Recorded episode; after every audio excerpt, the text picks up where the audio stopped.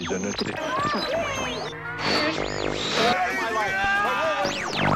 his name is just so bright and so sharp. What's his name again? Mr. The names have been changed to protect the innocent. Yo! Marty, is that you? Hey, hey, Doc. Here's Johnny. Bond. James, James, James, James Bond. Young lady, what is your name? Mrs. And uh, how about your fella here?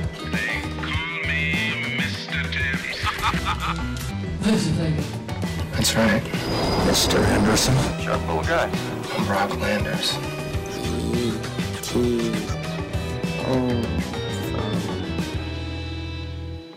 Olá! Esse é o Cinefili Companhia.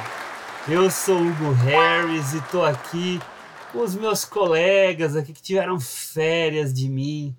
O Henrique Pires. Olá, turminha! Quanto tempo! Esses dois meses praticamente pareceram um ano para nós, né? Enfim. Mas que bom estarmos aqui de novo. E Juliana Varela. Oi, pessoal! Sejam bem-vindos de volta. Vamos lá para mais um ano de cinefilia. É isso aí. Ano de 2022. Um ano que está começando com um monte de Covid para tudo que é lado. Acometeu aqui o Cinefilia também. Só um dos integrantes conseguiu se salvar. Estou intacta. A força das mulheres, girl power aqui, que os homens aqui tudo. É, eu diria que é a força da máscara. eu também uso, mas não adiantou. Vai ver que é porque meu nariz é muito grande. Mas. Meu não é dos menores, não. A competição aqui tá braba.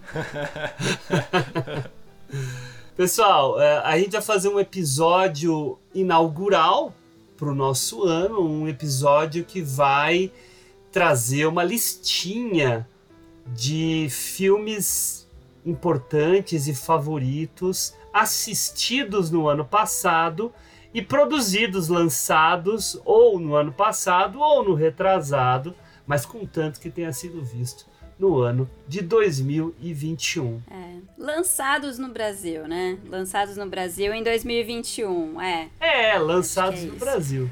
É porque eu falo isso porque eu tenho um filme aqui que, com- pelo menos, data a produção dele de 2019, mas ele nunca foi lançado até o ano passado, então ficou aí enroladinho.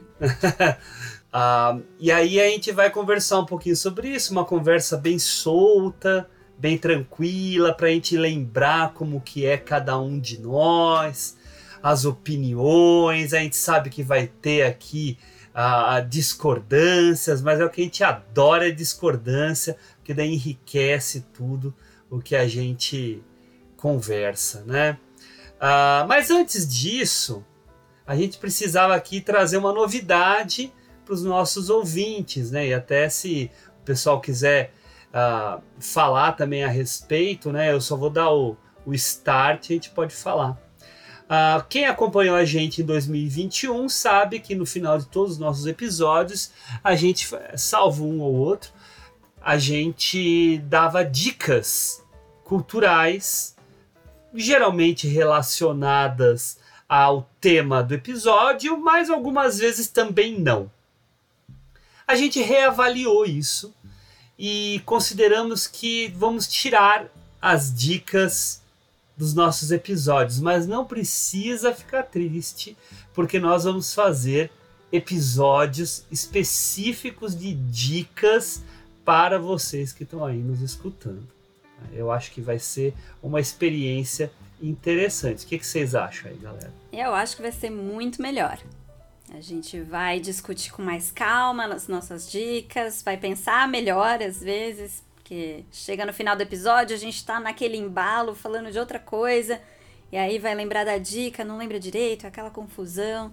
Acho que agora vai ficar vai ficar melhor, a gente vai mergulhar um pouquinho mais nessas dicas aí. Vai ficar redondinho. Vai ficar bonitão aqui e o nosso mestre da edição aqui vai dar um jeito de ficar ainda mais lindo. Vamos deixar uma coisa bem clara, galera que está nos escutando, vocês gostaram do nosso vídeo de apresentação do ano? Eu quase chorei assistindo, tá? Só deixando bem claro. Pra É, não, mim, não vale falar que não gostou, porque aquilo Não. lá tá demais. tá? não perdem por esperar. Parabéns ao Henrique aí pela edição e pela concepção. É, foi legal, foi bacana fazer. Enfim, dá, dá um gostinho aí do que vai vir. Boa. Bom, eh, vamos direto já para os nossos assuntos aqui, porque tem bastante filme para comentar. A gente vai falar rápido sobre os filmes, mas eu acho que ah, ah, não podemos demorar muito, né? Então, só rapidinho para o pessoal saber como que a gente vai organizar. Claro que a gente vai começar de, de trás para frente, né? Para poder criar uma certa expectativa. Cada um de nós escolheu 10 filmes e nós vamos trazer esses filmes aqui para vocês aos pouquinhos, à medida que a conversa evolui. A gente conversou aqui sobre como fazer as rodadas. A gente vai começar com montinhos maiores de filmes até chegar naqueles que são os favoritões que a gente vai falar com um pouquinho mais de profundidade. Então a gente vai ter uma primeira rodada com três filmes de cada um. Então uma pessoa fala seu décimo, nono e oitavo, depois passa para outra e para outra. Depois a gente fala o sétimo e o sexto, depois o quinto e o quarto, depois o terceiro, o segundo e o primeiro. tá? Então a gente vai nessa pegada. Eu não vou demorar muito aqui, já vou passar aqui para Juliana. Fala assim, Ju, como você fez a sua lista? O que, que você pensou sobre sua lista? O que, que você viu aí sobre o cinema no mundo nesse ano de 2021? E daí quando você acabar isso, já coloca seus três filmes iniciais aí pra gente. Vamos que vamos. Bom, para começo de conversa, eu quase não fui ao cinema em 2021, né? Por motivos óbvios e porque eu fui uma, uma pessoa muito, muito medrosa com a Covid, então eu demorei muito para sair. Mas comecei a sair pro cinema lá para agosto, setembro, então, assim, boa parte do ano eu só vi as coisas em casa mesmo. É, alguns filmes até consegui ver, enfim, antes por uma questão de imprensa e tudo mais, mas em casa. E, mas para minha lista, eu resolvi fazer uma lista bem diversa, assim, pegar um pouquinho de cada gênero, né, um pouquinho de cada coisa, pegar algumas descobertas. Não necessariamente é, nossa, um melhor filme que eu já vi, mas poxa, foi uma descoberta, foi um filme que me marcou, foi um filme que ficou na minha cabeça, né? Porque tem sempre aqueles filmes que você assiste, você gosta muito, mas passa um tempo eles vão sumindo né, e vão perdendo posições. Então eu, eu quis que, colocar aqui os filmes que mais me marcaram, assim, que eu gostei mesmo, que né, fiquei pensando neles depois, que me agregaram alguma coisa diferente para esse ano, porque acho que foi um ano de descoberta, um ano de experimentar coisas diferentes, já que a gente ficou um pouco mais em casa, já que a gente estava nesse clima maluco, né, completamente fora de uma rotina normal, então não peguei filmes muito normais também. Então vamos lá. Meu décimo colocado, décimo filme que eu mais gostei de assistir esse ano e que ficou na minha cabeça, foi um filme francês do Martin Provost, chamado A Boa Esposa. Ele tem a Juliette Binoche, eu adoro tudo que ela faz, então já ganhou pontos antes de eu assistir por causa disso. É um filme de 2020 que foi lançado nos cinemas aqui em 2021. E ele é sobre uma escola na França em 1968, então todo naquele momento de meio revolucionário, assim. Só que ela é uma escola super tradicional dedicada a formar donas de casa perfeitas. Então tem toda essa, né, essa situação. É um filme bastante feminista que discute bastante essas, essa coisa da dona de casa. E é uma comédia, então recomendo, é um filme bem, bem levinho. Meu nono colocado é um filme angolano que eu assisti no MUBI, mas tá também, eu vi, tá na plataforma Filme Filme também. É um filme chamado Ar Condicionado. É um filme também de 2020, lançado aqui em 2021, só no, no streaming, nessas plataformas mais alternativas aí. É um filme que explora realismo fantástico e que ele discute bastante é, colonialismo e questões de classe a partir de uma situação muito inusitada, que é a queda dos aparelhos de ar-condicionado no meio da cidade sem explicação nenhuma. Os aparelhos simplesmente começam a cair, cair em cima da cabeça das pessoas, cair na rua, ninguém sabe por quê. E o filme não vai explicar direito por quê, mas ele vai discutir as consequências disso no meio de um verão super quente, enfim. Então é um filme bem para quem gosta de coisas diferentes, fantásticas. enfim. Genial, bem legal. Interessantíssimo mesmo. Eu quero ver, eu quero ver. Ah, com certeza. Não, é sensacional, assim, é, é, é um filme estranho, mas ele é bem interessante. E assim, me pega muito o quão Luanda, que é a cidade onde se passa o filme, é parecida com São Paulo. Ah. Eu assisti aquilo e falava, gente, mas isso legal. é aqui. É aqui do lado. E é, né, super longe. Achei isso muito legal. Bom, meu oitavo colocado é um filme chamado Shiva Baby, que é também divertidíssimo. É um filme americano de 2020, que foi lançado aqui pela MUBI em 2021. Eu não sei se é a MUBI ou o MUBI, viu, gente? Mas enfim. Dizem, Da- dizem a MUBI. Eu falo A o MUBI. MUBI, né? Mas dizem Então é a MUBI. É, às vezes é, sai o, né? Mas é a MUBI, então. Da diretora Emma Seligman. E é um filme sobre uma menina, uma, vai, uma jovem adulta aí, judia, que ela tem esse evento, né, que é o a Shiva, que é um evento de luto, alguém morreu, não lembro exatamente quem na família. E, e ela acho tem que era que ir um nessa... tio, né? É, acho que era, por aí. E aí ela tem que ir nessa, nessa cerimônia, nesse evento aí, nessa. É meio que uma festa, né? Que reúne a família e conhecidos e tal. E ela encontra um cara que é o Sugar Daddy dela. Então vai discutir também toda essa coisa de, nossa, família tradicional e tal, só que ela tá vivendo uma vida nem um pouco tradicional e tudo mais. Então é um filme também bem ácido e sarcástico e interessante. É um filme curtinho, super, super fácil de ver. Enfim, são essas minhas primeiras últimas colocações, mas enfim, os primeiros filmes do dia. É, E vocês? Você chegou a ver o- esse filme, Henrique? Shiva Baby? Não, não cheguei a ver esse filme. Olha, eu vi, eu gostei bastante, viu, Ju? Eu gostei bastante do filme, eu achei de um humor, como você mesma disse, né? Um humor ácido bem. Ah, muito bem adequado para a história, para essa saia justa em que ela se coloca, né? É tanto a questão do, do sugar daddy dela tá lá, quanto a ex-namorada dela também Sim, estar lá. sim, São várias, né? várias coisinhas, né? Várias ela coisinhas. fica. É, E eu não saia sei se- justa mesmo, como você falou. É. É, eu não sei se vocês fizeram essa leitura, tá? Ahn, hoje em dia é até meio, meio perigoso fazer essa leitura, mas eu até escrevi um pouquinho sobre isso na época. Esse filme, esse enredo principalmente, me lembrou demais o enredo de alguns filmes do Woody Allen. É, me deu a Talvez impressão. os diálogos, né? O tipo de É, situação os- meio os absurda, irônica. É. Isso, os mal-entendidos.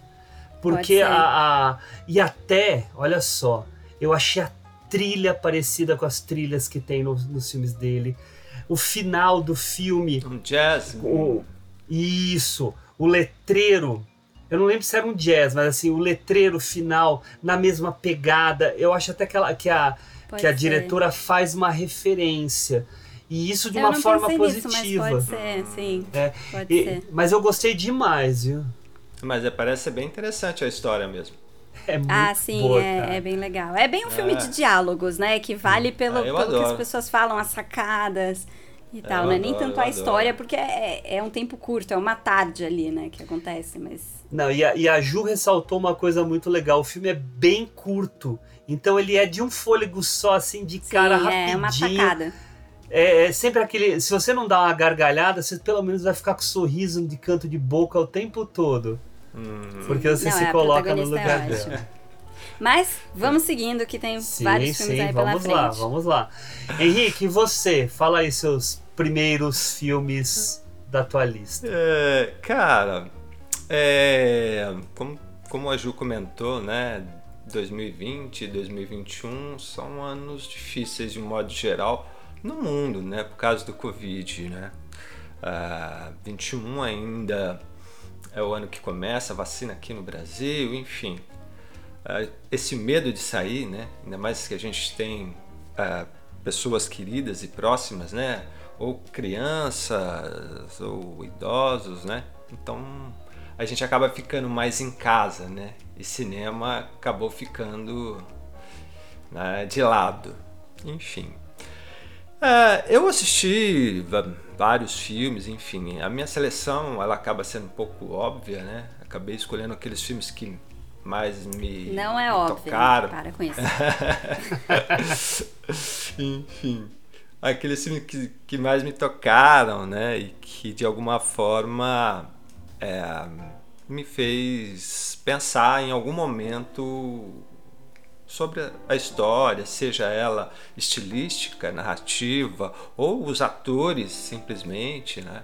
Então isso faz com que eh, fez com que eu montasse a minha lista dessa forma, né? Então vamos lá para não perder tempo, né? Meu décimo colocado é Drunk, mais uma rodada do Thomas Vinterberg, é, que está na Globoplay, né? É, enfim, é um filme que ganhou o Oscar, né, de melhor filme estrangeiro.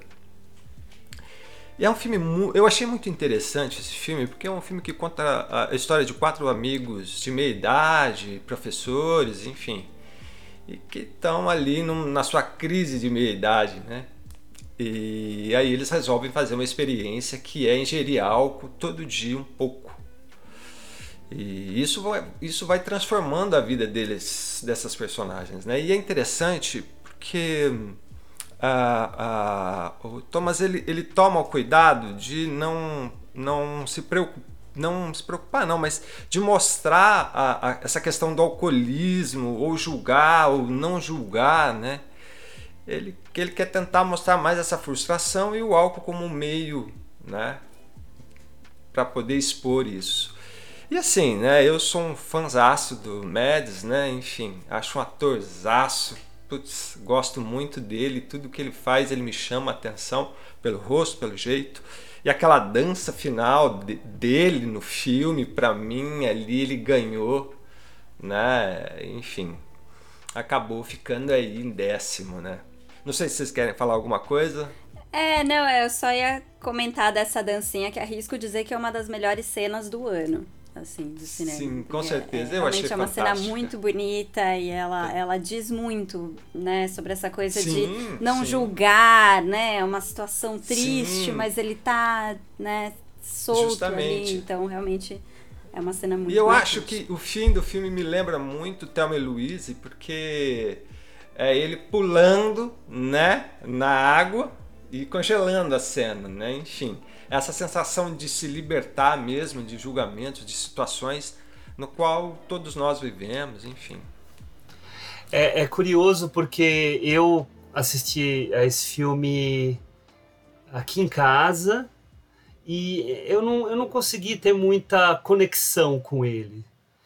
Eu, eu, eu posso até dizer que eu acho que eu não gostei, mas tá vendo? Eu acho que eu não gostei, porque tem momentos que eu gosto bastante no filme, inclusive essa cena que vocês estão fazendo referência. É um filme que eu pretendo revisitar, eu tenho ele aqui, né? Quero revisitar, gosto muito dos filmes do Winterberg, mas no, num primeiro momento eu acho que me incomodou. Olha que loucura, né? Me incomodou um pouco a questão do politicamente incorreto. Olha, eu, eu não tenho essas frescuras, mas é, de alguma forma isso me pegou. Eu acho que eu preciso dar um tempo para rever. E porque assim, o filme também ganhou o Oscar em cima de alguns filmes que eu fiquei um pouco revoltado, mas disso a gente fala em Foi outro momento. pessoal o seu desgosto pelo filme. É. Mas depois a gente fala disso, mas né? Com certeza, né?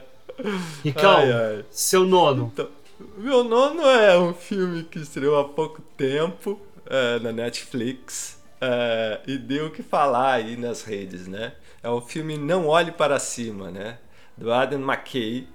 Enfim, é a- a história de dois astrônomos e sendo um deles, né? ah, que acaba descobrindo que um, um grande meteoro vai cair na Terra e vai destruir. E aí começa uma saga de tentar alertar ah, ah, o governo americano e o mundo dessa destruição próxima.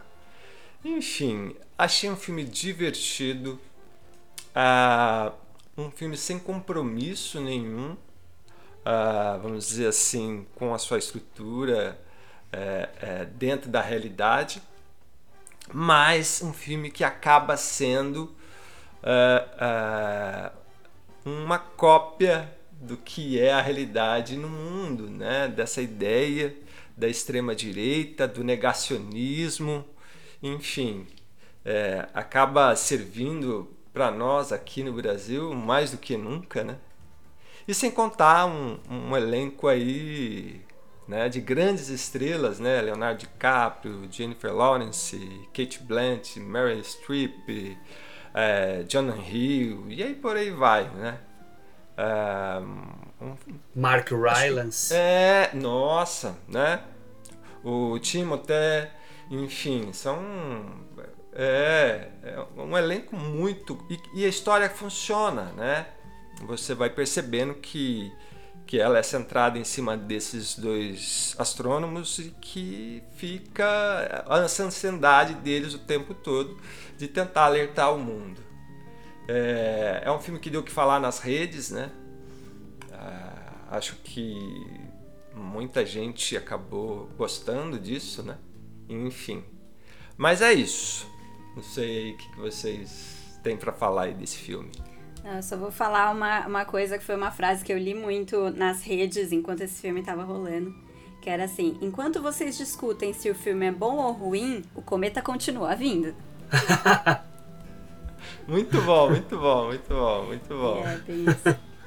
Não, mas tem, tem muitas coisas legais acontecendo por causa desse filme, inclusive as postagens do diretor Adam McKay no Twitter, vendo o que acontece no Brasil e falando que ele ia ter que refazer o filme, porque o Brasil consegue ser pior. ai, ai, ai. Com certeza, né, mano? Ai, ai, ai. ai, ai. Vamos lá, Ricão. Oitavo. O meu oitavo, meu oitavo filme é Duna, do Denis Villeneuve, que está na HBO Max. É, eu assisti o, o, o Duna original, enfim, o original não, né? O primeiro Duna, né? É, e é um filme que realmente tem diversos problemas e tal. Então a expectativa para assistir esse filme, é, ela era ao mesmo tempo boa e ao mesmo tempo um certo medinho, né? Mas quando a gente fala de Villeneuve, esteticamente você pode ficar tranquilo que está garantido. que é um diretor que pensa muito bem, muito, né? Para quem não sabe, é a adaptação de um livro de ficção científica Duna do Frank Herbert, né? Que inclusive vai ser contado em duas partes, né? O Villeneuve vai fazer o, o, o Duna parte 2, né? Enfim. É uma ficção científica que conta a história de um menino, um rapaz que. um jovem prodígio, né? Envolto numa mística de que ele vai ser ou não um Messias. E a família dele acaba sendo recrutada, digamos assim, para defender é, é, o planeta desértico Arrakis, Arrakis, né? Acho que é isso. Arrakis. Arrakis. Arrakis. Arrakis. É, Arrakis. É, isso. Enfim. É um elenco estelar, né? Um elenco muito bom, né? Enfim. É, o Timothy Chalamet, Oscar Isaac, John Brolin, é, Javier Bardem, enfim. Gente, hum? posso dizer com o que eu fiquei super impressionado nesse filme? Hum. Com o Jason Momoa. Eu achei ele incrível Momoa. no filme. Eu acho que ele é sempre ele. É que ele é muito é. carismático. Então, todos Nossa, os papéis, ele, ele, é, ele, é, sempre aquele cara legal, assim. Eu, eu também gosto Sim. dele no filme, mas para mim não foi surpresa, assim. É, é eu porque eu não sou um cara que acompanha muito ele, né? Não, ah, mas ele é, ele tem, ele tem sim, ele é super, né, é o que eu já falou, ele é super carismático mesmo, né? Ele, ele tem uma, uma presença, aquela coisa, né? Do, do cara forte, do cara, né? É, mas a, aquele cabelão a, Re, e tal. A Rebecca Ferguson também é muito boa. Ah, né? sim. A, a sim. mãe, né? Não. É, é, é, assim, o elenco é muito bom, né? Enfim. E eu, assim, particularmente, em termos de narrativa e tal, eu achei muito parecido com, com, com o primeiro Duna.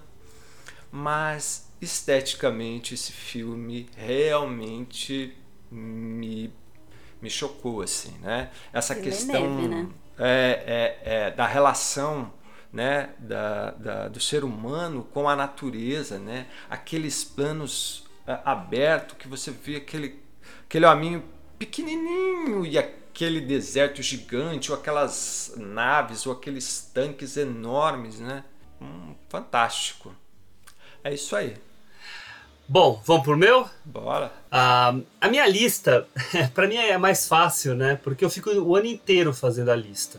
Eu tenho um arquivo aberto no meu computador que eu atualizo a cada filme que eu vejo que, que é legal, né? Porque as, é, eu vou colocando a- o nome do filme e a notinha do lado. E eu tenho duas coluninhas, né? Filmes novos e filmes antigões, né? E daí no final do ano eu faço uma lista dos melhores novos e dos melhores antigos assistidos.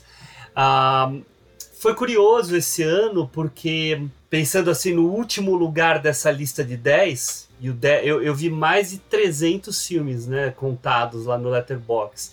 Então, selecionando 10 tá mais do que bom, né? Significa que o filme é muito bom. Mas ficou muito empatado. Então, na notinha lá do filme que tá em décimo, tinha uns outros três ou quatro com a mesma nota que eu tive que ficar pensando, putz, eu boto esse ou boto aquele? Né? E daí ficou nisso. E assim, até achei bom, porque dois ou três desses aí que estavam empatados vão aparecer aí nas listas de vocês. Então eu vou acabar podendo pitacar um pouquinho também, porque realmente são filmes muito parelhos, é que eles são muito diferentes uns dos outros, né? Então acaba que vai do, do humor do dia decidir qual que realmente ficou na frente, né? Eu achei que foi um ano muito bom pro cinema. Se você pega a lista de filmes aqui da gente, né? é, muitos filmes de qualidade, muita coisa boa ficou de fora. Então tivemos aí uma melhoria na, na oferta de filmes em 2021, diferente de 2020 até, que teve bons filmes, mas que foi mais prejudicado porque a pandemia estava pior. Eu acabei indo bastante no cinema no final do ano passado. O meu Covid eu não peguei no cinema, porque eu peguei no início de janeiro e eu nem tinha ido ainda no cinema. é, né, apareceu mais ou menos lá pelo dia 10 para mim, né? E eu nem tinha ido no cinema no ano ainda, né? Então eu sei que foi em algum outro lugar, só não sei onde, né? E eu sou daqueles covardes, né, que vai no cinema, fica de máscara, não pega nem água para beber para não levantar a máscara, né? Mas vi Duna, vi o Não Olhe Para Cima, vi West Side Story, vi Matrix, um monte de coisa no cinema para poder é, é, ter a experiência, né? Que faz falta Ah, mesmo faz- pra gente, falta. Ah, né? com certeza. Todos com nós certeza. sentimos, É, né? eu senti muita falta. Tá, Assim, eu de- também. da experiência de ver. Tem filme que você vê em casa que não é a mesma coisa. Não é a mesma coisa. Né? Você não embarca Duna do é um mesmo deles, jeito. né? Duna, eu, eu, eu fiz questão de ver no cinema. Falei, não, eu me Ah, recuso a ver esse filme em casa. Vou, vou, ver, Sim. vou rever em casa. É. Mas assim, não, não dá. Isso, eu, re, eu revi em muito. casa. Mas enfim, va- vamos pra lista. Meu décimo lugar é um filme que a gente estava esperando muito tempo para aparecer. Demorou, demorou, demorou, mas chegou. E a gente queria muito assistir, né? Todos nós. E foi o Annette, do Léo Carrá, que tá lá, tá na, na MUBI para ser assistido. É um filme que eu fui assistir com bastante curiosidade. Eu sou enlouquecido pelo Holy Motors do Carrá e pelos Amantes da Paul Neuf. Devo ainda assistir outros filmes dele, estão na dívida. Né? Mas o Annette é, é um filme que quer ser um musical diferente, um musical ousado, fora da caixinha. Bota lá a Marion Cotillard fazendo uma cantora lírica de muito sucesso, casada com um stand-up comedian feito pelo maravilhoso Adam Driver, que é um ator soberbo, na minha opinião. Um cara que, além de charme. Porque ele é feio, né? Mas ele é charmoso pra caralho. Já falei disso aqui antes, né? charmoso. É, eu acho que ele já foi mais feio. Não, já foi. Você pega a foto dele lá no, no exército, com aquela orelha de abano dele lá, bichinho era feinho, viu? Mas é um homem que, que tem presença, né? E com muita qualidade dramática, multifacetado. Fala, Ju. Não, Quer é falar, porque eu ia falar que uma das grandes qualidades do Adam Driver é a voz dele. Mas no Anete eu fiquei tão decepcionada. Eu falei, quero ver esse homem cantando, né? Ah, Ai, ele, né? meu Deus, que Não- não era- não era o papel dele correspondeu, cantar. Não correspondeu. É, porque a- as, as, as cantorias dele são mais parte do stand-up, né? Então é, é outra pegada, mas você pega ele cantando no Histórias de um Casamento, você sabe que ele tem essa qualidade, né? Só- é, foi só uma escolha do diretor, que por sinal aparece no início do filme, né? Dando start para tudo. Né? Fala assim, então vamos começar, né? E daí o filme começa. É muito legal nisso. Enfim, esse casal tem uma filha. Ah, essa filha ah, começa a fazer parte da vida deles. Daí acontecem algumas coisas. Eu não quero dar spoiler, né? Esse é um cuidado que a gente vai ter hoje aqui nesse episódio. Filmes muito recentes, né? Muita gente não viu. Mas essa menina se mostra um prodígio musical. E aí o filme entra numa pegada bem surrealista, bem curiosa, que lembrou até um pouquinho Charlie Kaufman, na minha opinião.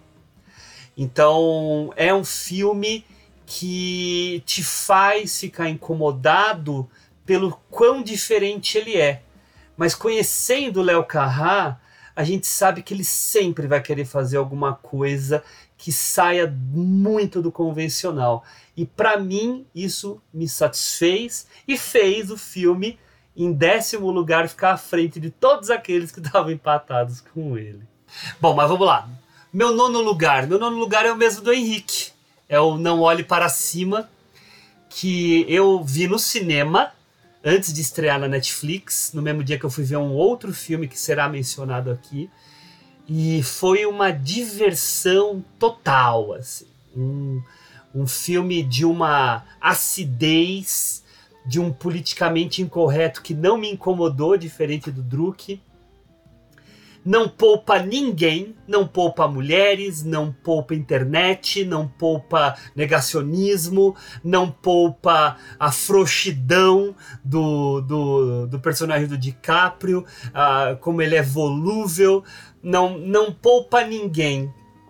É um cara que tem trabalhado a comédia dele de uma forma diferente e diferenciada, desde um filme que eu não gosto, que é o, a, o Âncora, mas que a partir do.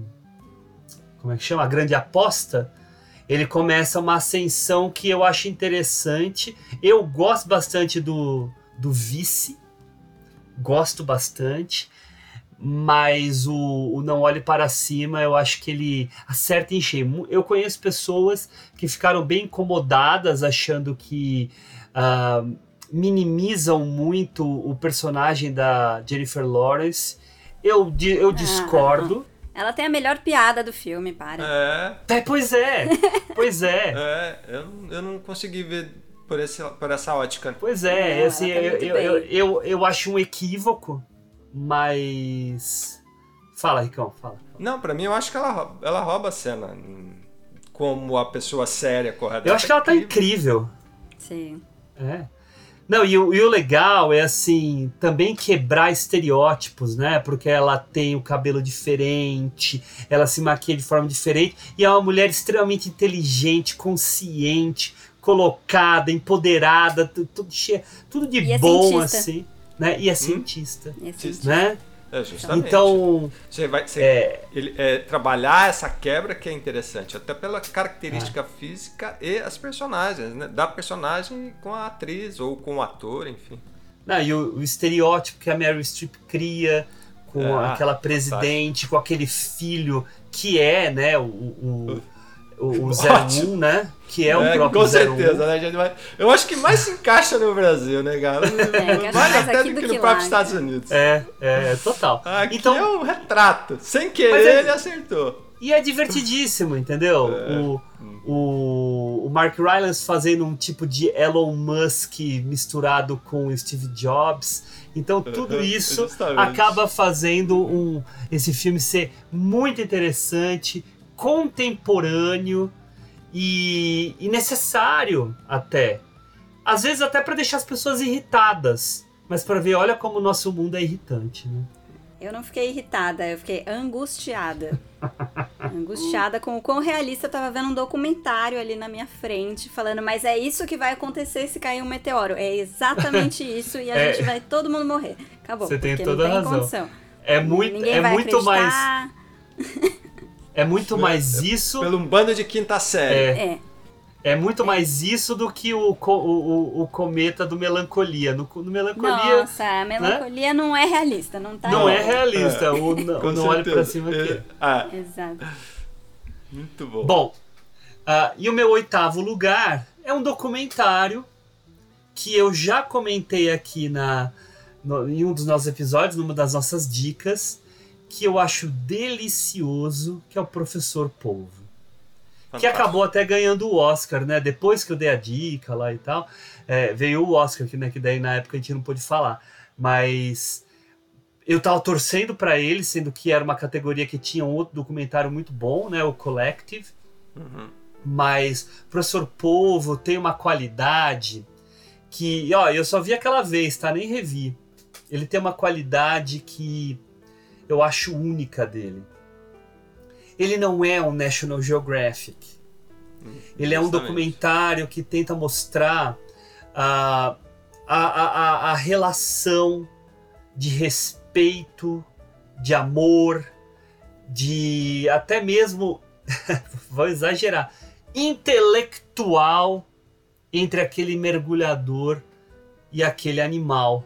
Que, que é fascinante porque ele é lindo, ao mesmo tempo que ele é diferente e faz com que a gente saia com uma consciência completamente transformada por causa de toda essa experiência que o cara nos proporcionou. Né? O cara que eu digo, o mergulhador, né? mas o diretor e a diretora do filme né? que, que o fizeram. Eu acho ele lindíssimo. Quem não viu tem que assistir. Tem Eu que assistir. muito bom esse filme, eu achei muito bacana. Professor Polvo é algo que realmente ele, ele- e o interessante que a, a construção narrativa dele, ela tem momentos poéticos, porque a relação Uhum. dele não só com o povo em si, mas a construção que os diretores deram em relação ao oceano, né? A, a- a esse mundo do qual Uhum. nós, né, que estamos na Terra, pouco sabemos, né? É, eu não digo caso que somos, não somos mergulhadores, né? Enfim, mas é muito, muito gostoso Não, mesmo. não, é né? lindo, lindo. Quem não assistiu, assista, vai amar, vai adorar. Uhum. Isso aí. Vamos lá. Ro- primeira rodada fechada aqui pra nós. Vamos pra segunda rodada. Motores aquecidos. Isso aí. Boa. Juliana. Bom, meu sétimo colocado é aquele filme que eu falei que data de 2019, mas ele só chegou aqui em 2021, que foi um filme chamado Abe, que é uma coprodução entre Estados Unidos e Brasil, do diretor brasileiro chamado Fernando Grosten Andrade. E é com o menino do Stranger Things, que faz o Will, o Noah Schnapp, e o seu Jorge. Também O tá seu Jorge tá em tudo que é lugar. Ele tá em tudo quanto é- E ele é muito bom, eu adoro ele como ator. Cara, ele é, ele é muito. Não, ele é simpático, maravilhoso. Não, como cantor também, ele é maravilhoso. Também, não, É, sim, não, a- a- cantor, tô ele falando é do filme, fantástico, mas né? sim, Sim, sim, ele é muito bom. Ele tá com, ele tá, tá gravando uma série lá no O2 lá, já tá na Ah, é? segunda temporada, é. Enfim, que é a história do PCC, né? É o ah, eu sei Irmandade? qual que é, sim. É a Irmandade, é. Bom, é, bom, esse filme, ele é uma delicinha de filme, é um feel good total, assim, eu adorei ver, quero ver de novo. É sobre um menino, que é o Noah Schnapp, que ele mora em Nova York, nasceu lá, ele é super americano, só que a família dele é meio palestina muçulmana e meio israelense judaica. E eles são, eles não são rivais, mas rola uma briga no almoço de família, no almoço de domingo, sabe? Né? Então, é, ele, ele, ele tá naquele momento da, da adolescência, pré-adolescência ali, que ele não sabe bem qual é a identidade dele. Ele é americano, ele é, né, ele é judeu, ele é muçulmano, ele não decidiu nem a religião dele direito, e ele é um menino que ama cozinhar. Então ele vai usar a gastronomia para tentar juntar um pouco dessas heranças culturais dele, tentar até apaziguar as brigas da família e tal. Então é um filme muito bonitinho, muito gostoso e em geral eu adoro filmes sobre comida. Assim, filmes sobre gastronomia tem essa pegada afetiva muito forte, Sim, né? sim, Normalmente né? são filmes A que memória, te fazem né? sentir bem, é. E esse é um filme muito gostoso. E o seu Jorge ele vai entrar também como uma espécie de mentor, um, um cozinheiro também, que mostra gastronomia brasileira e tal. Então, é, é um filme que eu recomendo muito. Ele chegou, acho que a estrear nos cinemas, mas ele já tá nos streamings também. Então tá fácil de achar. É, não sei se vocês viram, desculpa. Eu não vi, fiquei bem curioso aí. Eu, eu não vi também, mas assim que eu vi na tua lista e você me falou que era da Netflix, já tá marcado lá pra, pra assistir. Ele não é da Netflix, esse. Não, tá na Netflix. Ah, ele tá, na Netflix, tá- não é tá da na Netflix, sim. É, não, é, é tá, tá na Netflix. Ele passou muito batido, assim, foi um filme muito pouco divulgado, eu vi pouca gente falando dele, mas eu já tava de olho nele quando eu trabalhava com cinema mesmo e, tipo, 2018, ele tava na lista pra estrear, não estreou e eu já tinha visto que ia ter o menino e tal, eu tava de olho. Então, por isso que eu acabei vendo, mas ele passou batido mesmo. Enfim. Bom, meu sexto colocado é um filme, finalmente um filme do Oscar, ah, do ano passado, um filme americano chamado Bela Vingança, que acho que todo mundo aqui viu, da Oh, Emerald Fennell, que ganhou até o Oscar de melhor roteiro original assinado por ela. E é um filme com, pra quem não viu, é um filme com a Carrie Mulligan e o Bo Burnham, vou falar com ele- dele mais pra frente. Mas que é spoiler. tem é, ó o spoiler, ó o spoiler. Ah, mas você também deu spoiler. Hugo. Dele? Não, mas eu Deus. não falei nome nada, nenhum. Não, é, eu tô falando do ator. Enfim. Não tem problema. E ele é um filme que a premissa dele é sensacional. Assim, desde que eu vi o primeiro trailer, eu já queria assistir esse filme porque é muito ousado. né? A ideia é muito brilhante. É sobre uma mulher que ela é, vai aos bares e se faz de bêbada caindo simplesmente pra pegar aqueles caras que ah, vão se fazer de bonzinhos, vão levar ela pra casa e pra tentar abusar.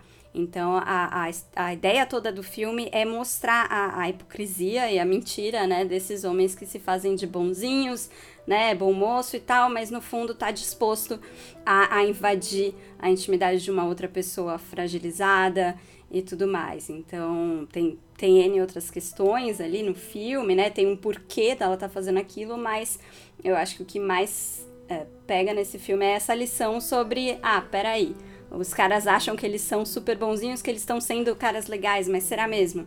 Né? Quando eles têm essa oportunidade, o que, que eles vão fazer? Então, é um filme forte. bem- É, bem eu, eu gosto bem desse filme. Acho, achei ele muito interessante. O roteiro é, é muito bem, muito bem escrito, é redondinho, né? E a história flui, a narrativa flui de uma forma muito legal. É, e esse é um dos que tava empatado lá com o meu Annette. Gosto muito. Acho que a Carrie Mulligan merecia o Oscar. Não acho que não acho que a Frances deveria ter vencido ela. Era para mim era ou a Carrie Mulligan ou a Viola, mas, né? Mas o que eu adoro nesse filme é a, o começo. O começo muito desse bom, né? filme, É muito da bom. parte do letreiro dela comendo hot dog, cara. É genial, é É genial. muito bom mesmo. Né? Muito Não, bom. ela é muito boa. É, Não, e assim, né, as boa histórias, nisso. né, os homens com quem é, é, vão acontecendo, né, de, de tentar abusar dela, né, e que ela Sim. vai, enfim, as, tem as situações são sutilezas, cômicas né? demais, né, Sim, que ela são, deixa são pôr, né, É, um filme sobre um coloca. tema difícil, mas que fala de um Sim. jeito divertido, né? Um Sim, filme mais E acessível. cutuca, né, justamente, Sim. fala dessa, desse abuso masculino, né, do machismo, enfim, eu acho muito interessante. Não, e é, é doido porque fala. Assim, é uma coisa, ah, não, é obviamente errado, mas tem umas sutilezas. Ou até que ponto o cara sabe que ele tá fazendo errado, né? Às vezes os caras se juntam e eles em grupo agem de um jeito diferente, né? E não é simplesmente, Sim. ah, todos são vilões, mas não, você tem que, né, criar um. Não. Vai criando uma consciência pra entender que você tá fazendo errado, né? Não é simplesmente Com certeza. vilanizar completamente. É, não, então, era, era mais ou menos sobre isso que eu ia falar, no sentido de que que vocês estavam falando que o filme é leve, né? Às vezes o fato de ser leve é o que ajuda mais a impactar as pessoas. Porque quando você é muito determinista, quando você é muito panfletário, às vezes você levanta barreiras. E Sim. quando é um filme leve como esse, a, a coisa acaba funcionando melhor. E eu acho que esse é o brilhantismo do roteiro da, da Emerald Fennell. Sim. Porque você vai conseguir entrar nos personagens, né? Se identificar. Não, é total. É o que eu acho também. É o que o falou, né? Essa forma como, como ela conduz a história. E é interessante que na sutileza, ou na ironia, ou até numa situação cômica que ela eh, coloca, né? Essa coisa também do tipo, não é porque você é jovem ou foi jovem que isso anula né, os seus erros, né? Então é, é, é, é um filme que trabalha muito essa coisa do pensar de uma forma muito sutil, como o Hugo falou. Então, Ricão, agora você, sétimo e sexto. Vamos lá, né? O meu sétimo lugar é o filme Judas e o Messias Negro, do diretor Shakara King. Está na HBO Max. O filme é baseado na história do líder negro Fred Hampton. É, ele era presidente dos Panteras Negras em Illinois, Chicago, que tem o seu companheiro de partido, o William O'Neill, que é na realidade um infiltrado da FBI, que fica levando né, informações importantes para a alta cúpula do FBI à época que queria a todo custo eliminar né, esses líderes revolucionários. É um filme que eu gostei muito uh, pela forma como ele conduziu a história, né? Uh, a história desse líder jovem, né, carismático, de uma força muito grande e que ele acaba sendo traído por um de seus companheiros, né? A, história ela vai de uma forma tão bacana que você vai entrando e vai entendendo essas questões uh, racistas, mas hum, pela perspectiva que o diretor dá do, do personagem do traidor, né, digamos assim, que é o William O'Neill, né? É, é muito interessante, né? É, é, o, o diretor ele vai pondo isso e a gente vai percebendo como que a, aquele sujeito que faz, né, que é o William, ele, ele acaba ficando confuso e ao mesmo tempo com medo, mas mesmo assim ele sempre decide por fazer suas traições em relação a, a, ao FBI. É, o elenco eu acho que está muito bacana, muito bom. Inclusive ah, ganhou o Oscar né, de melhor ator coadjuvante, né, para o Daniel Kaluuya, que inclusive é, disputou junto com o Lakeith Stanfield, né? Que é um absurdo cá entre Nossa, nós, né? Dois coadjuvantes, nenhum protagonista. Ele é o ator principal do filme. É, é uma coisa meio. É, quem é o protagonista? É o branco que é o É, protagonista? justamente, né? Eu não entendi muito. É, e- e- o Judas é o protagonista do filme, pô. Claro, com certeza. Né? O foco é em cima dele, né? Mas enfim, é um filme que eu gostei muito pela forma que o diretor construiu, né? Enfim, não sei o que vocês acham do Ah, filme, eu mas adoro esse filme também. É outro lá que tava dos empatados lá. É, eu acho não apenas o elenco muito bom, mas acho que ele formalmente é muito bonito. Ele tem uma fotografia, ele me lembra muito a, aqueles filmes dos anos 70, sabe? Aqueles, aqueles filmes policiais dos Sim. anos 70, que tem. É, não, e que tem aquela mão. textura meio Uhum. suja, assim, sabe? É muito Suja. bonito. E, e eu acho que a, a- a construção da relação entre o Lakeith Stanfield e o Daniel Kaluuya, né, o, o Judas e o Messias Negro, né, é muito bem feita. E o curioso é que tem a coincidência de ter aquele set de Chicago que tem exatamente o momento do assassinato do, do Fred Hampton que estava acompanhando o ah, julgamento dos rapazes em Chicago, né? É, mas assim, mil vezes melhor, né? Porque o set de Chicago é bem fraquinho, né? Ah, mas é legal ver quando tem dois filmes. Frequentemente tem, né? Dois filmes sobre o mesmo assunto ou o mesmo momento concorrendo, especialmente no Oscar, né? Teve o do, do Churchill também no outro ano, que tinha dois iguais e tal. Mas é, eu gosto quando tem assim, porque você entende aquela situação de vários pontos de vista ou por vários, vários Uhum. ângulos e tal. Então eu gostei de ver o set de Chicago e esse filme, e o Judas. Sim. Mas. E eu adoro o Lake, Lakeith. Lakeith, né? Acho que é o nome. Lakeith, dele. Lakeith. É. Ele é muito bom, gente. Eu, eu tava torcendo é mais pra ótimo. ele até do que do, pro Kaluuya. Eu acho ele melhor no eu filme acho ele também. melhor. Eu acho ele melhor em geral, assim. Eu acho ele um puta ator. Ah, eu também acho, Ju, eu acho ele fantástico. Bom, vamos continuar, né, galera? O meu sexto colocado é o mesmo da Ju, né? A Bela Vingança. Como a gente já comentou dele aqui, já falamos bastante, né? É, acho que a gente pode seguir, né, Hugo? Vamos nessa. Ai, não, tá beleza. Tá bem falado isso aí. Muito bem, agora ah, os meus, né? Segunda rodada aqui, sétimo e sexto. Meu sétimo colocado, a gente já comentou, é o Duna. Ah, o Duna, ah, a gente estava nessa expectativa faz tempo, né? Porque a gente viu lá o, a chegada, e aí o Denis foi lá e anunciou que ia fazer o Duna. Daí todo mundo ficou enlouquecido, né? Porque ele fez, fez o Chegada, fez o Blade Runner, e aí parte pro Duna. Você fala assim, meu Deus, até onde esse homem vai? E aí você vai no filme cheio de expectativa, porque você é apaixonado pelo Denis Villeneuve. Eu não tenho nenhum filme dele, eu já vi quase todos, eu só não vi os, um dos primeiros filmes dele. Não, acho que até já vi. Ah, Enfim, acho que já vi tudo dele. Longa.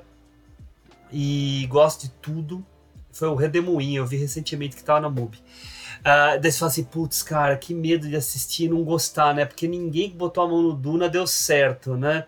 Ninguém. Gente boa já colocou a mão no Duna e não deu certo. E aí você vê um filme que é de um envolvimento muito forte. Como já foi dito aqui, um elenco incrível. A gente esqueceu de falar do Stellan Skarsgård, que tá incrível no filme. Mas para mim, o grande mérito desse filme e tem que ganhar o Oscar é a música do Hans Zimmer. A música do Hans Zimmer é um É, negócio verdade mesmo. excepcional. A Ela tem falou, é. sons tribais, ela, ele vem com aquela, ah, com aquela, com aquele estilo de trilha que ele fez também pro Dunkirk, né, que é uma trilha menos melódica e mais sensorial. Menos envolvente e mais sensorial, é. É, me lembrou a, a trilha da chegada. Da che... Isso lembra, lembra muito a trilha da chegada, que por sinal, na minha visão, lembra um pouco uma das trilhas do 2001, né, que principalmente quando eles estão com o monolito, né? Que tem aqueles coros e tal no meio. Mas isso faz com que o filme, principalmente nos momentos de batalha, se torne um grande épico, né? Um grande épico. É um filme muito impressionante e eu quero muito que a segunda parte seja tão boa quanto, porque já tá na hora, e ele tá é novo, já tá na hora desse homem ganhar um monte de prêmio aí pelo, por aquilo que ele faz.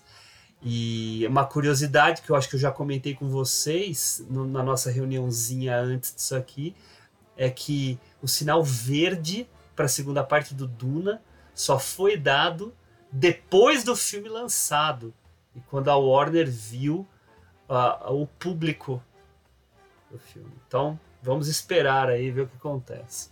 Mas um belo filme. Depois eu, eu fiquei meio eu fiquei boiando um pouco no cinema porque eu não conhecia bem a história. E depois eu revi em casa, foi bom rever em casa para reagrupar minha mente aqui sobre tudo. E aí a, a Ju tinha comentado do Timothée Chalamet no, no Não Olhe Para Cima, que eu acho que ele tá bem é o mais fraquinho. Não, mas lá. nesse filme ele tá No um. Duna ele tá Ele incrível. tá um absurdo. No Duna ele tá incrível. Ele tá. é, Não, ele manda bem, sim. Mas eu acho ele um bom ator. Não, também acho. Também acho. Também acho. Mas vamos lá. Ah, meu sexto lugar é um, na verdade não é um filme. Quem conhece já vai entender qual é. Ele é uma coletânea de filmes e ele ficou mudando de lugar durante o ano, subindo e descendo, porque é um filme que ficou pre, na verdade uma série de filmes que ficou travado na minha memória. Toda hora eu relembrava, eu até escrevi um textão sobre sobre eles. É a coletânea de filmes Small X do Steve McQueen. São cinco filmes. Todos são muito bons. Alguns eu prefiro.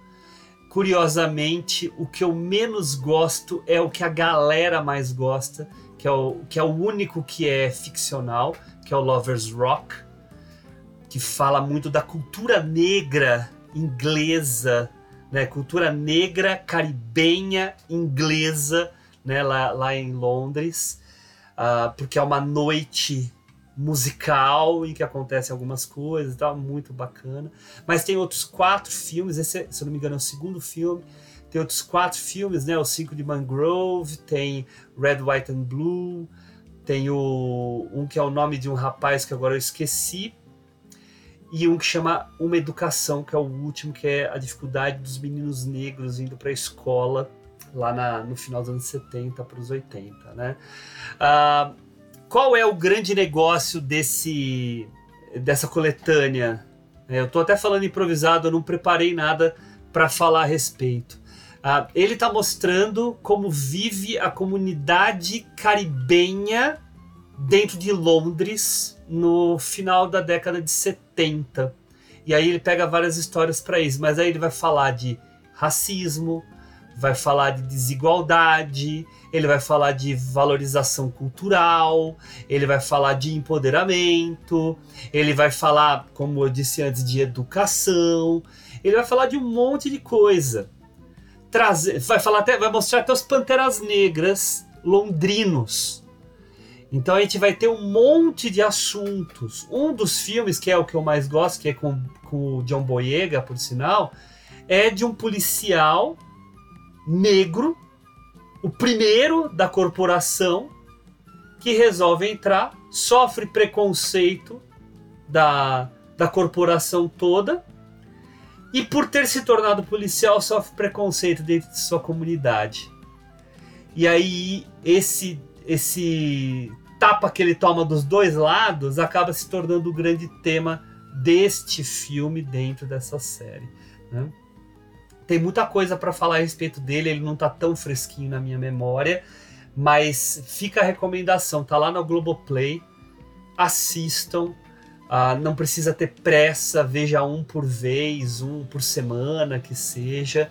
É muito bom, muito bem construído. E o Steve McQueen é um baita diretor. Fez aquele 12 anos de escravidão, fez o é, Shame, não. que eu adoro. Sim, não, não. Shame, eu, eu, eu, gosto mais de Shame. Não, Shame, que... Shame pra mim é o melhor filme dele. Mas é, é, é, vale muito a pena assistir. Algum de vocês viu? Não vi. Eu não vi, mas tá na lista aqui. É, não, não, ele foi muito bem falado, né? A coleção toda, enfim. É, você tinha falado já desses filmes, Putz, né? cara, é incrível. Queria muito que lançassem DVD pra eu ter esse negócio. Você estava falando do Boyega como um policial. Se eu não me engano, ele também viveu um policial no no Detroit, da Catherine Bigelow. Não sei se vocês ah, assistiram. Pode... Eu, eu, assisti. Não gosto é. muito, não. É, eu também não mas... gosto muito, não. Mas você foi falando e eu lembrei dessa coisa de um policial negro, tem toda essa, essa discussão também. Mas o, o Boyega é um ator muito interessante. Eu acho que é um ator que, se for bem trabalhado por um bom diretor, ele vai render bastante. Não é um Denzel, mas ele é um bom ator. Ele não rende sozinho. Não rende sozinho, não. E é o que acontece, na minha opinião, no, no Red, White and Blue. Bom, acabou a segunda rodada. Vamos lá, Ju. Agora é contigo.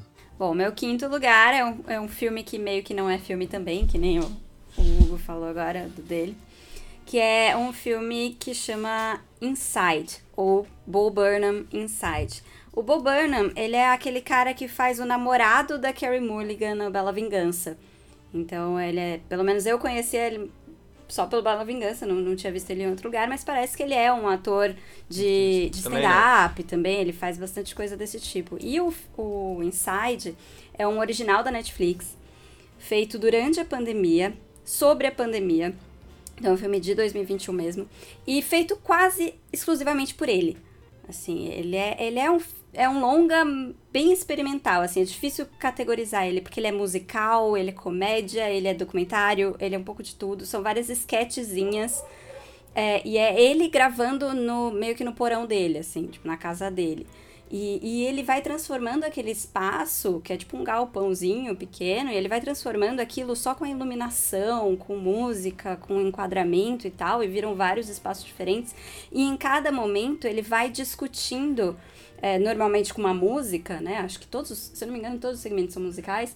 Ele faz uma música narrando algum momento, alguma questão da pandemia, né, alguma questão do isolamento, alguma dificuldade por questões, é, problemas de, de saúde mental, né, de, de solidão, a, a hipocrisia, fake news, é, negacionismo, tudo isso. Então, assim, ele vai discutindo todas as principais questões, até algumas coisas bobas, tipo Instagram, assim, ele vai colocando várias questões contemporâneas ali, em músicas que às vezes são mais cômicas, às vezes são mais ácidas também, às vezes são mais dramáticas e tal. Então, ele faz um, um belo retrato da pandemia, da vida de quem realmente se isolou na pandemia, porque nem todo mundo se isolou, né, mas de quem ficou pelo menos algum período isolado vai conseguir se identificar ali, e ele faz isso assim, eu acho com uma maestria impressionante, assim, um cara sozinho, você vê os créditos finais, assim, tem ele mais pouquíssimas pessoas ali que ajudaram com pós-produção, mas é ele, assim, a Só direção ele. ele, roteiro ele, atuação ele, produção ele, é tipo, tudo cara. Eu sei, ele, É isso, é tipo, o gangue de é. um cara só.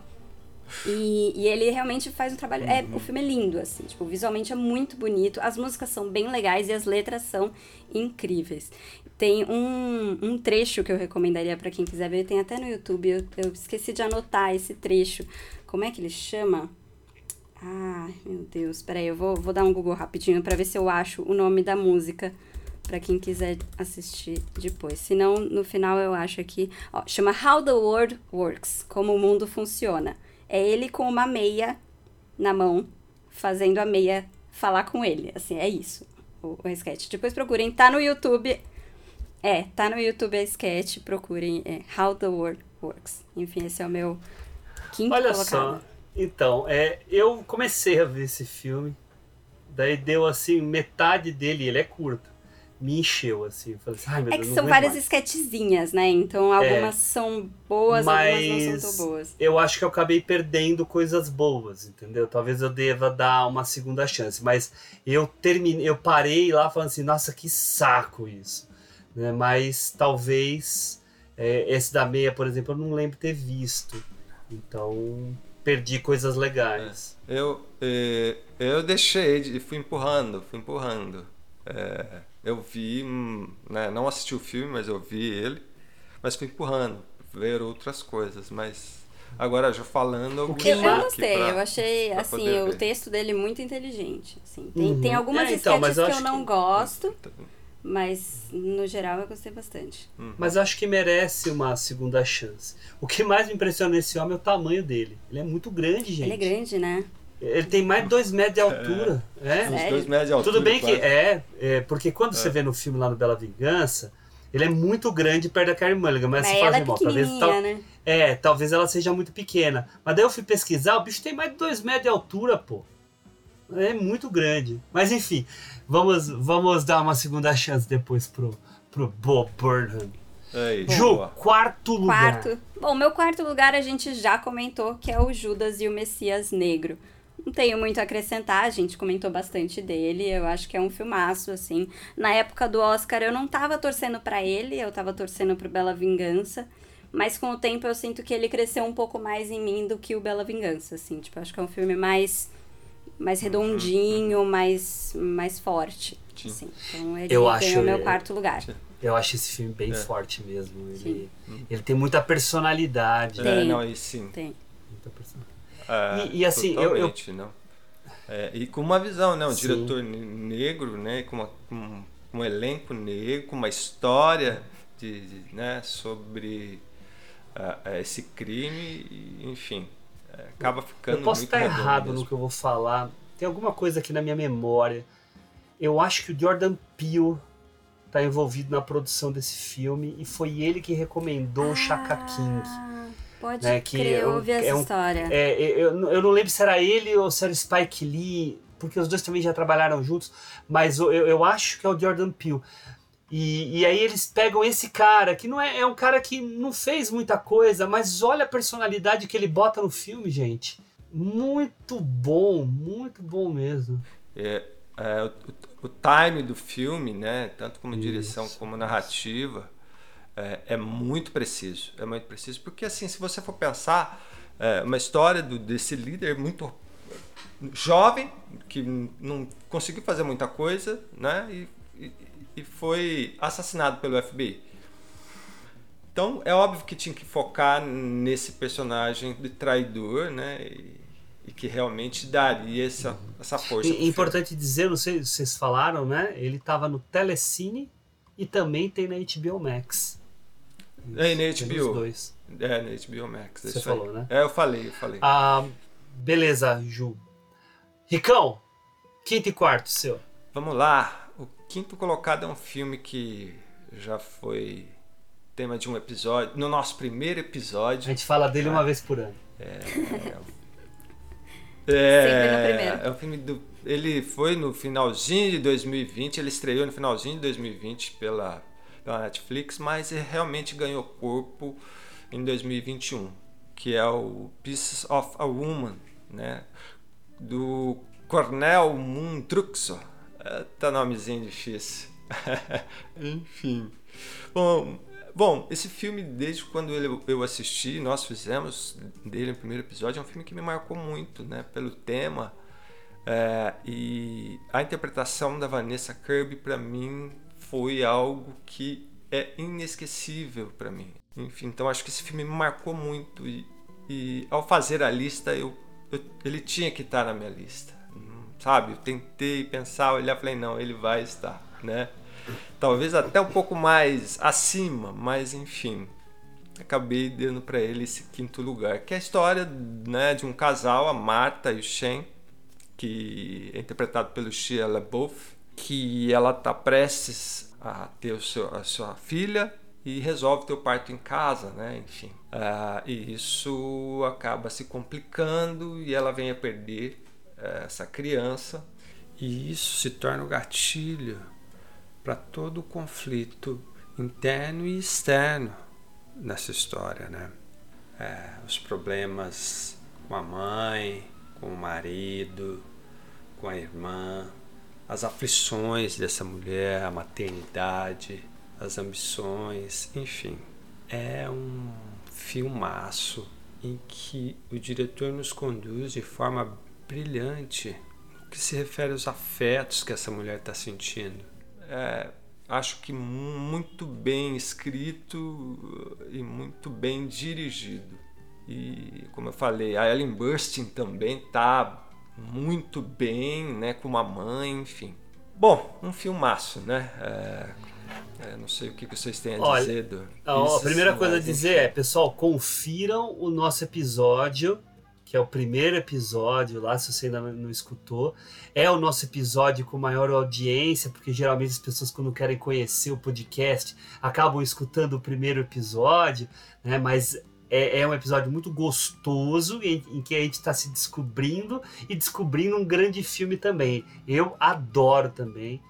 Eu adoro a Vanessa Kirby, adoro o elenco inteiro. assim, tem, é, é, é de é cheio de simbolismos, tem muita coisa bacana no filme. Foi, foi um filme muito gostoso de discutir mesmo, assim. Foi um dos únicos episódios que a gente falou sobre um filme que nenhum dos três tinha assistido ainda, porque era lançamento, né? Foi esse e o Relatos do Mundo. É verdade. Aí, é, Pois é. Então foi realmente vê que às vezes o tiro vai no pé, né? Mas também foi um episódio muito divertido. É, é, Recomendo foi, também foi. ouvir. Mas, mas foi, É, foi uma descoberta, realmente foi, foi um filme muito bom, assim. Estaria entre os Mas 15, isso é uma- assim. É, Mas isso é uma coisa muito legal, né, Gil? Porque a gente agora colocou como regra pra gente ter pelo menos um episódio no ano que nenhum dos três tenha visto o filme. É, justamente. É legal. Isso é Vamos bom. lá, Henricão. Quarto colocado. Seguindo. O quarto colocado é, um, é o filme da Netflix Ataque dos Cães, da Jane Campion. Ah, é um filme que alguns não gostaram e outros adoraram. Eu sou da turma do meio, né? É, eu acho que esse filme, é, é, quando eu terminei de assistir, é, eu tive uma impressão. Um dia depois eu tive outra impressão, melhor, enfim. E esse filme foi crescendo para mim, né? De uma forma mais é, interior. Bom, o filme é uma adaptação do livro The Power of the Dog, do Thomas Tivett, né, que conta que é, é uma história ambientada no início do século XX, se eu não me engano, acho que é 1920. É a história de dois irmãos, né, que são que são bem diferentes, inclusive até fisicamente e emocionalmente. É, é, um, um irmão é o Phil, que é interpretado pelo Benedict Cumberbatch, que para mim eu acho que ele está muito bem, né? Adoro ele como ator, acho ele fantástico, né? E o outro que faz o papel de um homem rude, bronco, às vezes até mal. às né? vezes não, né? E o outro Várias irmão vezes. mais novo que é o George. Que não toma banho. É, justamente. Aham. E o George, que é interpretado pelo Jess Plemons, que também é, tá muito bem né, no papel. Ele faz um cara mais civilizado, né, um cara tranquilo, bom, como sempre, falando Contido, pouco, muito né? contido. É, muito intimista, né? É, é, acho que tem tudo a ver, né? E, e- e- eles é, têm um rancho onde eles criam gado, né? Enfim. Aí só que com a chegada da viúva Rose, né? E o seu filho enigmático Peter, que inclusive é- é- a, a Rose é, é vivido pela Kirsten Dustin e o Peter, que é o filho, pelo Cody Smith McPhil, né? É, acaba virando um rebuliço, né, digamos assim, é, um conflito constante, né, que traz ali uma batalha campal psicológica entre as personagens, né. E, e me chamou muito a atenção a, é, porque a forma como a diretora quis conduzir essa história, né? A narrativa dela é muito interessante e ela optou por uma estética muito emblemática, né? Em relação aos westerns americanos, essa questão da masculinidade, como ela é representada, né? E como ela é vista hoje. E aí você trazer essa pincelada, né? na- na- na- digamos assim, de uma visão diferente do que é, é, é, da, da masculinidade, como ela é vista né, no filme, acaba se tornando um filme muito interessante, né? Porque a gente acredita que se ser é, não ser ser feminino ou ser delicado está ligado à sua questão da sua sexualidade e ela trabalha isso no filme de uma forma interessante, né? Porque é, é- é aí que, que, que vem essa personagem do Peter, que é o filho, né? Em combate com o Phil, que é o Benedict, que é, é- é- traz um- um- uma certa angústia né, vivida ali. Enfim, é um filme que eu curti e, e- e quero revê-lo para ver se ele cresce ainda mais. Enfim. Ju, você viu? Vi.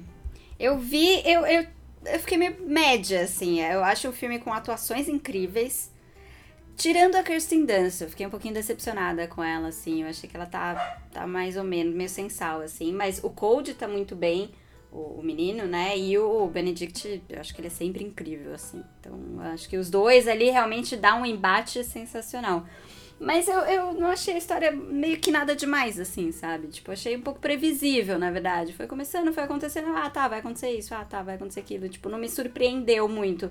Eu acho que é um filme que ele tem um tom muito interessante, né? Ele, ele, ele funciona muito bem nessa tensão, ele mantém uma tensão do começo ao fim, realmente. Só me, me deixou meio assim com, sei lá, com a história, roteiro. Eu, eu esperava alguma. ser um pouco mais surpreendida. Desculpa pela Cacau, ela tá participando. Ela tem opiniões fortes sobre esse filme porque tem cachorros. Na verdade, ela esperava é que tivesse cachorro, né? Tem cachorro no filme. Enfim, mas é, foi isso. Eu achei mais ou menos, assim. É, não foi, eu, foi eu tô amei. mais na pegada da Ju. Eu sei que eu e a Ju somos minoria.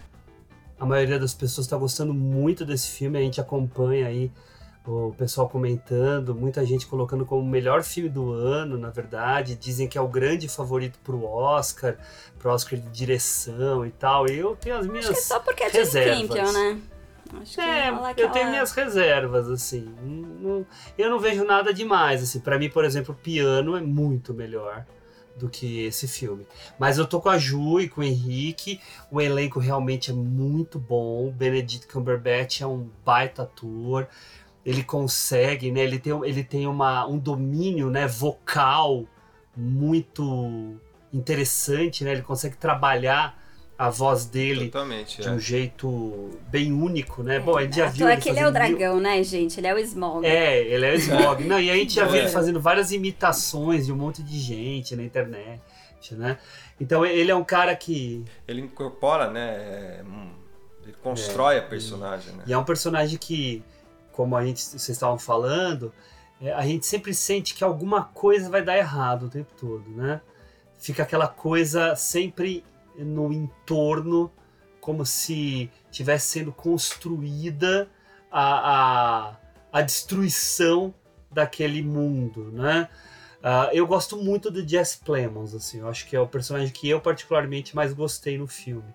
Mas todos estão muito, muito bons. Eu não, não me incomodei com a Kristen Dunst, eu acho que ela, ela tá muito envelhecida no filme propositadamente. Ela é uma mulher muito sofrida, muito frágil, ah, muito, muito fraca né, em alguns momentos.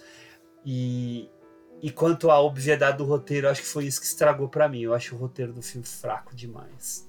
Demais, assim. Mas você sabe que eu ouvi falar que no livro é. É, Então o ser, livro também é é, fraco. é. Ela é muito óbvia. Então, É, é muito, muito óbvio é, nesse sentido. Minha vez da terceira rodada. Bom, eu vou falar uma coisa parecer um contrassenso, tá? Mas talvez o filme que eu vou falar agora, que tá em quinto lugar, seja o melhor filme do ano pra mim. e mas por. Mas. é, é, é curioso, porque eu tenho uma, uma, um certo problema com o enredo do filme, mas que não tira o brilho dele pra mim mas não me faz ter a nota mais alta, tá? Ah, sem ficar alongando muito, é o West Side Story, a versão que o Spielberg fez do, do musical dos anos 60, que já era um grande clássico e foi um grande risco que ele cometeu de querer readaptar a peça para hoje em dia, né? Ah, claro que não acontece hoje em dia, tá? Só pra, fazendo, fazendo ele hoje em dia. No fim, gente, vou dizer uma coisa. Eu adoro o West Side Story dos anos 60. Esse é melhor. Qual é o meu problema? Qual é o meu problema? Eu não gosto do terceiro ato do filme depois que começa a brigaiada entre as duas gangues e que tem aquele desfecho que todo mundo sabe, mas eu não vou falar por via das dúvidas, tá? Essa parte me incomoda. Mas o filme do Spielberg, o que, que ele faz? Em primeiro lugar, ele não copia o filme dos anos 60. Ele pega o libreto da, do musical, ele adapta originalmente com o roteirista dele, né, que, que roteirizou alguns filmes dele, né, o Tony Kushner, que fez o Munique com ele, que fez o Ponte dos Espiões, que tá fazendo lá o sequestro de, Edgar, de Edgardo Mo- Mortara, acho que é isso, né, é, que é um baita do roteirista. Esse filme vai estar indicado melhor roteiro adaptado, vocês podem aguardar. Talvez não ganhe, tudo bem, mas Ataque dos Cães nem indicado vai ser, vocês podem esperar também. Mas a. mas a, a- ele relê algumas cenas, mudando ambientes, fazendo de formas diferentes. Algumas a gente gosta mais, outras a gente, a gente gosta menos. Uma você, ser- é, você sente um certo estranhamento. Ah, um dos grandes méritos desse filme é a fotografia. O Janusz Kaminski arrebenta como há tempos não arrebentava desse jeito. Tá muito linda. Uh, claro que temos outros filmes muito bons aí também com grandes fotografias, mas é um filme que empolga. Claro que ele perdeu um pouco o brilho por causa de toda aquela polêmica com o, com o protagonista, né? Com Ansel Elgort. Né? Elgort. Elgort. Elgort, é. Uh, mas ele tá bem no filme. As meninas estão maravilhosas. O cara que faz o Bernardo é muito bom também. Temos a, a, nova personagem feita pela Rita Moreno, né, que fez o filme dos anos 60 e faz uma personagem que não estava na no primeiro filme, substituindo o Doc do primeiro filme, né, só que com uma outra leitura. Então tem muita coisa boa nesse filme. É filme para ser revisto, é filme para ser visto no cinema, porque é um filme grande. É que nem o Ataque dos Cães. O Ataque dos Cães tem uma fotografia linda também. Uh, é filme para vir no cinema. E o West Side Story não pode ser perdido, gente. É, é, realmente Spielberg sendo Spielberg. Ele consegue pegar uma obra-prima e fazer um negócio melhor. Ele consegue fazer melhor. Tá? Mas a gente tá falando é, não, E, ó, uh, spoilerzinho para quem uh, não viu o filme. Primeira cena do filme ele já mostra para que que veio, tá? Eu não vou falar, é, é spoilerzinho porque eu não vou falar o que acontece, mas ele já mostra como ele vai querer ser diferente, tá? Fica por aí, fica aí na cabeça de vocês, assistam esse filme, filmaço.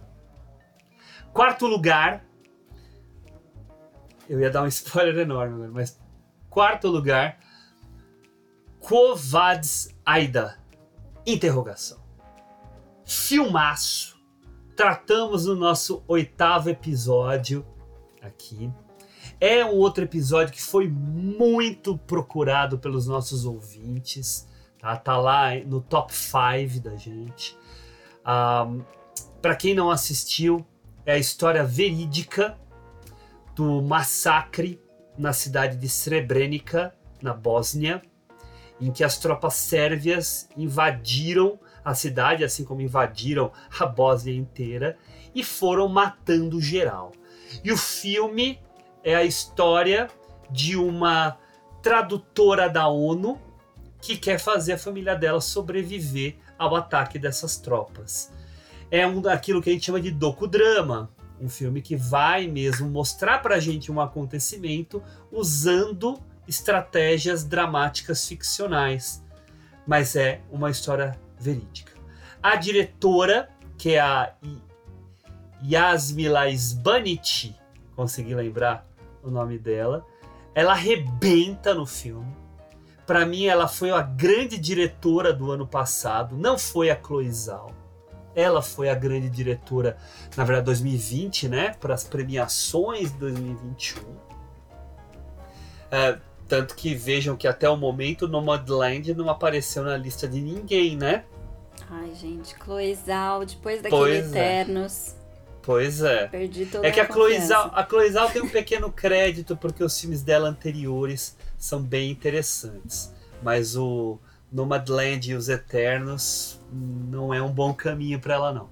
Mas, o, voltando ao Kovad Zaida, uh, tem uma atriz maravilhosa, extremamente eficiente, com um elenco de atores europeus, claro que a maioria da, da, da ex-Yugoslávia, mas alguns também das proximidades, né? Tem um belga lá bem bacana e tal, tem alguns uh, atores, e todos eles funcionam super bem.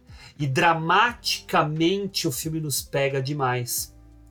É um filme que realmente segura a gente pelo pescoço e machuca machuca bastante. Quem quiser assistir, tá lá no Telecine. É, Veja é, no Telecine. Filmaço, filmaço. É, para mim foi uma grande surpresa quando eu assisti o filme.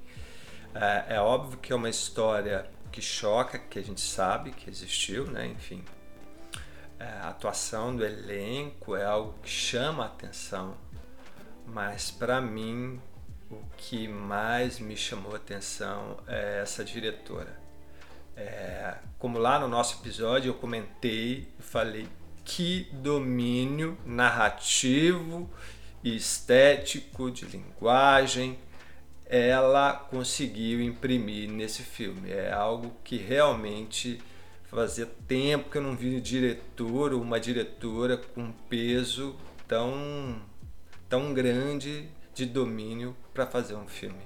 Acho que tudo que você falou eu concordo, enfim. Acrescento só uma questão de como ela conseguiu fazer o jogo, né? Dessa mulher que fica o tempo inteiro tentando é, se agarrar numa racionalidade no meio daquele caos, né, para tentar salvar a família e ela. É Sim, fantástico. É um filmaço. Realmente é é legal como ele ele tem um olhar local, né, sobre a guerra, é um, um, local, um olhar muito intimista, Sim. muito por dentro, né?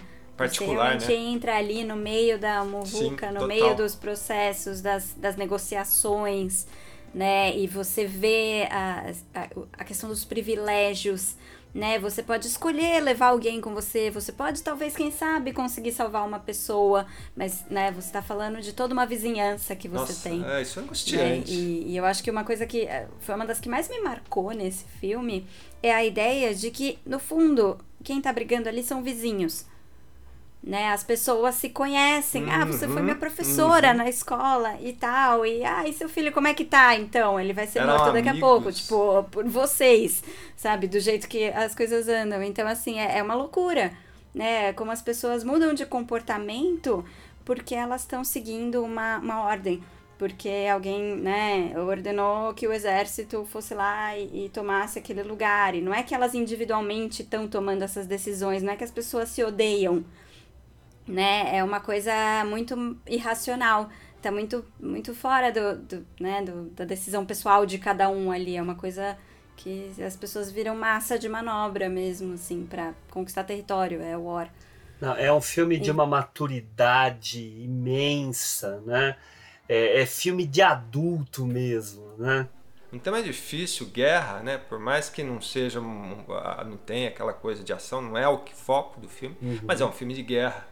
E como você representar isso? Porque você traz uma carga emocional histórica. Não, e é uma questão super difícil, né? Né? E é, ela consegue... é uma coisa que a gente aqui às vezes não conhece a história direito para entender o que que tá acontecendo uhum. e ela consegue contar tudo isso num filme e fazer você entender mais ou menos, né, uhum. o que que tá acontecendo, uma questão super antiga e tal. É, é muita habilidade. Por isso que é um belo docudrama mesmo. Sim, total. Mas beleza. Então agora vamos para a rodada dos da medalha de bronze. Uhul, Juliana. agora é só o terceiro, né? Bom, então eu vou falar só um pouquinho, terceiro. porque o meu terceiro colocado é Kovad Zaida. Então a gente já falou dele agora e a gente já falou dele num episódio inteiro. Então, né, quem quiser saber mais, vai lá ouvir o nosso vai episódio lá. que a gente destrincha cena a cena o filme. Mas ele foi Mas... o terceiro, é terceiro filme que eu mais gostei de ver. E olha que eu vi assim, numa, num jeito meio desprivilegiado. Eu vi na telinha do meu notebook. Não é o ideal. e mesmo hum. assim marcou desse jeito. Então... Mas mesmo assim, gente, prioridade. Assistam ao filme. Assistam. Esse tipo de cinema precisa ser reconhecido. É um grande filme. E eu lembro até que no episódio lá do Kovad Zaida, eu indiquei um outro filme dessa mesma diretora, que também é da, dessa é, pegada, falou. que é um belíssimo filme. Mas o Kovad Zaida é melhor. Beleza, então Juliana já deu sua medalha de bronze, a gente vai mandar, vai remeter lá para para Bósnia. Henrique, qual é o seu terceiro lugar? Então a medalha de bronze. Rapaz, deixa eu falar para você, esse primeiro, segundo e terceiro lugar foi difícil, viu? E cada um, e cada um desses filmes tem algo que que mexe comigo, né? Mas a gente tem que escolher, né? Afinal de contas, nós estamos aqui para falar né, da nossa lista. Né? É a dor de fazer listinha. É, culpa sua. eu sei. Bom, meu terceiro lugar é um filme que saiu recentemente, está na Netflix, que é A Filha Perdida. Na estreia da direção da Melanie Gyllenhaal.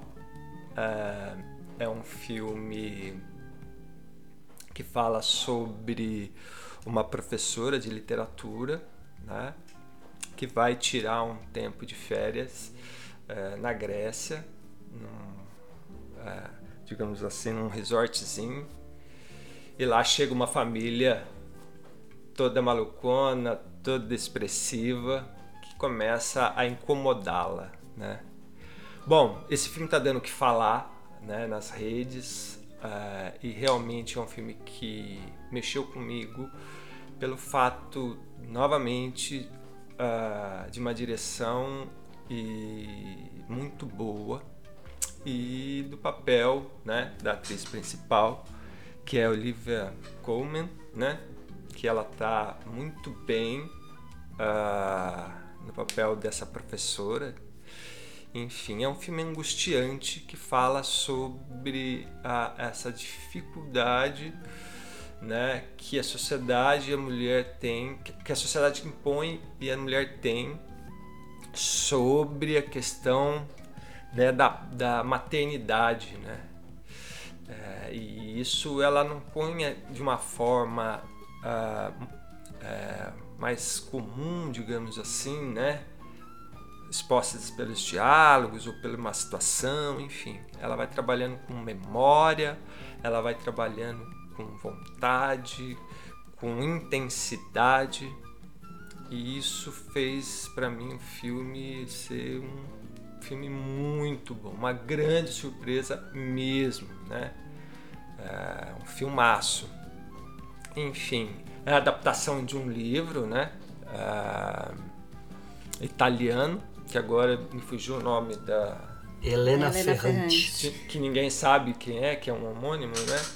Mas muito bem adaptado. A trilha também, a trilha ela se divide em dois momentos. É muito interessante a forma como ela trabalha a trilha, né? E a forma como ela põe os diálogos entre essas personagens. A, a, a atriz que faz, agora me fugiu o nome, Dakota? é Jessie, é, que faz a, a Leda Jessie passado. Buckley. É, nossa, acho que ela também tá super bem. Acho que ela tá muito bem. Enfim, é um filme que realmente curti demais, gente. E acabei deixando ele em terceiro. Eu tenho uma opinião impopular sobre esse filme, então não sei se devo. Talvez nem tanto, porque a nota dele tá baixa no IMDB, sabia? Ah, sabe o que, Não que tá é? nem 7. É. Nem É, 7. Eu gosto mais da Olivia Colman É. no Meu Pai, por exemplo. mas é que faz pouco tempo eu não também, gostei né? tanto dela nesse papel. Eu não sei, eu achei que não, não comprei, assim. Eu achei meio perturbador nesse filme. Ele tem essa questão de muita simbologia Eu achei, também. né? não, Enfim, não, eu achei o filme cansativo. Muito cansativo. Assim, a, a história, não, não- o tema não me, não, não me pega, assim. Eu acho que, ok, é relevante para quem nunca pensou no assunto da maternidade de uma forma mais real. ah, pensar é válido, mas eu já tinha pensado, não, não, não, né, não me trouxe muito a mais, assim. E, e eu não sei, eu achei que a, a, a personagem jovem tá mais interessante do que a personagem mais velha. Assim, e não parece a mesma personagem, não acho coerente que seja a mesma pessoa. Mas eu vejo o comportamento dela mais velha e eu não penso que é a mesma pessoa. Que era tão mais interessante quando era mais jovem. Sabe? Eu acho que ela ficou chata. Olha, eu particularmente gosto bastante do filme, ah, mas encontrei pessoas com a mesma opinião que a Ju, pessoas que não gostaram. Eu acho que é um filme que, na característica dele, ele divide mesmo opiniões, porque ele tem esse ritmo. Ah, eu particularmente gostei desse, desse dele ser contemplativo, dele ser um pouco mais lento. Eu acho que essa essa lentidão do filme, mas não é a lentidão pela lentidão. Eu acho que é uma lentidão é, é, que tem a ver com o que vive aquela mulher. Claro que eu, eu tenho que tomar muito cuidado para não dar spoiler nesse filme, porque o que é bacana no filme é a gente ir descobrindo cada coisinha dela, né? Justamente. É muito simbólico o filme também, né? Ele tem muita simbologia, né? É, você vê a questão da fruteira, você vê a questão do mito, enfim. Mas é, é isso mesmo, você está certíssimo. Uh, mas eu acho que a questão da maternidade compulsória é um tema bem, bem interessante ao ser trabalhado lá, ainda mais por ter uma mulher como uh, diretora, né, a Meg Gyllenhaal, que é uma pessoa sensível, é uma atriz, né? Então ela tem aí né, uma, um, um, olhar a respeito dessa história e a gente fica num, num dilema, né? O dilema dela ser uma pessoa egoísta ou uma pessoa que se dá liberdades, uma pessoa que abre mão de uma coisa, que não abre mão de outra Claro que eu estou falando de forma bem enigmática para não estragar o filme, né? Mas quem já viu o filme vai entender o que eu estou querendo dizer. Ah, então é essa, não é nem dualidade da personagem, né? Essa trialidade, essa, essa multiplicidade de sentimentos que ela tem, que você começa o filme achando uma coisa a respeito das filhas dela e você vai descobrir outras, né? E pelas reações dela você imagina uma coisa, mas é uma outra. E aí você para para pensar, caramba, mas por Eu tô revendo o filme, não deu tempo de eu terminar. Eu tava revendo o filme aqui para ficar com ele mais fresquinho aqui na cabeça e tal. E porque eu gosto de ver duas vezes, né? Fiz isso com o Ataque dos Cães, não, não olho para cima e tal. E, e eu acho diferente da Ju, eu acho muito curioso o personagem dela. Eu acho que a Olivia Colman consegue traçar essas camadas que ela tem. Eu acho que a simbologia da praia, por exemplo, que está presente nas duas pontas do filme, é, é bem uh, importante para a gente pensar essa personagem. Uh, enfim, tem um elenco muito interessante. Eu, eu sou suspeito de falar do Ed Harris, porque todo mundo vai achar que eu tô falando por causa do sobrenome, mas ah. eu achei ele um cara maravilhoso, é, sempre achei, sempre achei. E ele tá incrível no filme, é, é contido, é né? Você vê todos os atores não estão querendo aparecer. É, tem o ah, o Peter, Peter Skarsgård, que também aparece muito pouco, mas tá ótimo, né? Que é, que é marido ah. da, da. Ah, é? Da, da Meg. Ah, é? Eu não sabia, não. É, marido, Legal. marido. Eu acho ele um ótimo é, ator, né? Que faz o, é, o, o, o, estudioso, barbudão, né? Do, do, do intelectual. Mas a, a, a, que faz a Leda no passado, né? A Jessie Buckley, também acho que ela tá ótima também. Ela é muito Nossa, boa. Aquela tá cena, Nossa, aquela cena em que vem os dois andarilhos que ficam lá com eles dentro da casa, eu acho muito boa. Porque mostra é, é, é, muito interessante. as frustrações dela, o que ela quer da vida dela, é a, a, questão da maternidade compulsória. O que você tem que abdicar por um relacionamento, por um filho, é, de como é a sociedade põe isso. Né? Muito bonito. Que são essas questões. E é interessante a, a, a Ju falar dessa questão da diferença entre total, né, entre a, a, personagem mais velha e a personagem mais nova. Eu já acho que isso faz parte da construção da personagem, ou seja, ela era né, impetuosa e enfim estava querendo algo e que depois, com o passar do tempo, para não dizer coisas aqui para não atrapalhar, né, para quem não viu o filme, ela vai murchando, né? É como Aquelas se frutas, fosse né? aquela é, é, é, é, frutas podres, né? Enfim, mas é, é, eu curti bastante. Mas a, a Ju, o que você falou, opa, desculpa, o que você falou é verdade.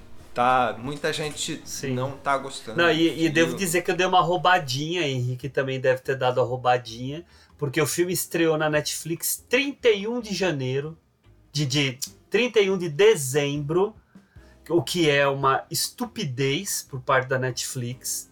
Né? Ninguém assistiu, porque estava todo mundo se preocupando com o Réveillon. E eu fui assistir no dia primeiro para colocar na lista, porque a minha regra sempre é o que eu vi no ano anterior. Mas esse eu dei a roubadinha. Não teve jeito, não. A minha medalha de bronze vai para um filme que ninguém aqui comentou. E que já vou dar um spoiler, ninguém mais vai comentar no sentido de estar colocado em algum outro lugar. Porque é um filme que poucos viram. Primeiro, porque é da Apple. Né? Não é muita gente que assiste as coisas da Apple. Mas, gente, uh, eu confesso que eu assinei a Apple para ver esse filme. É a animação Wolfwalkers.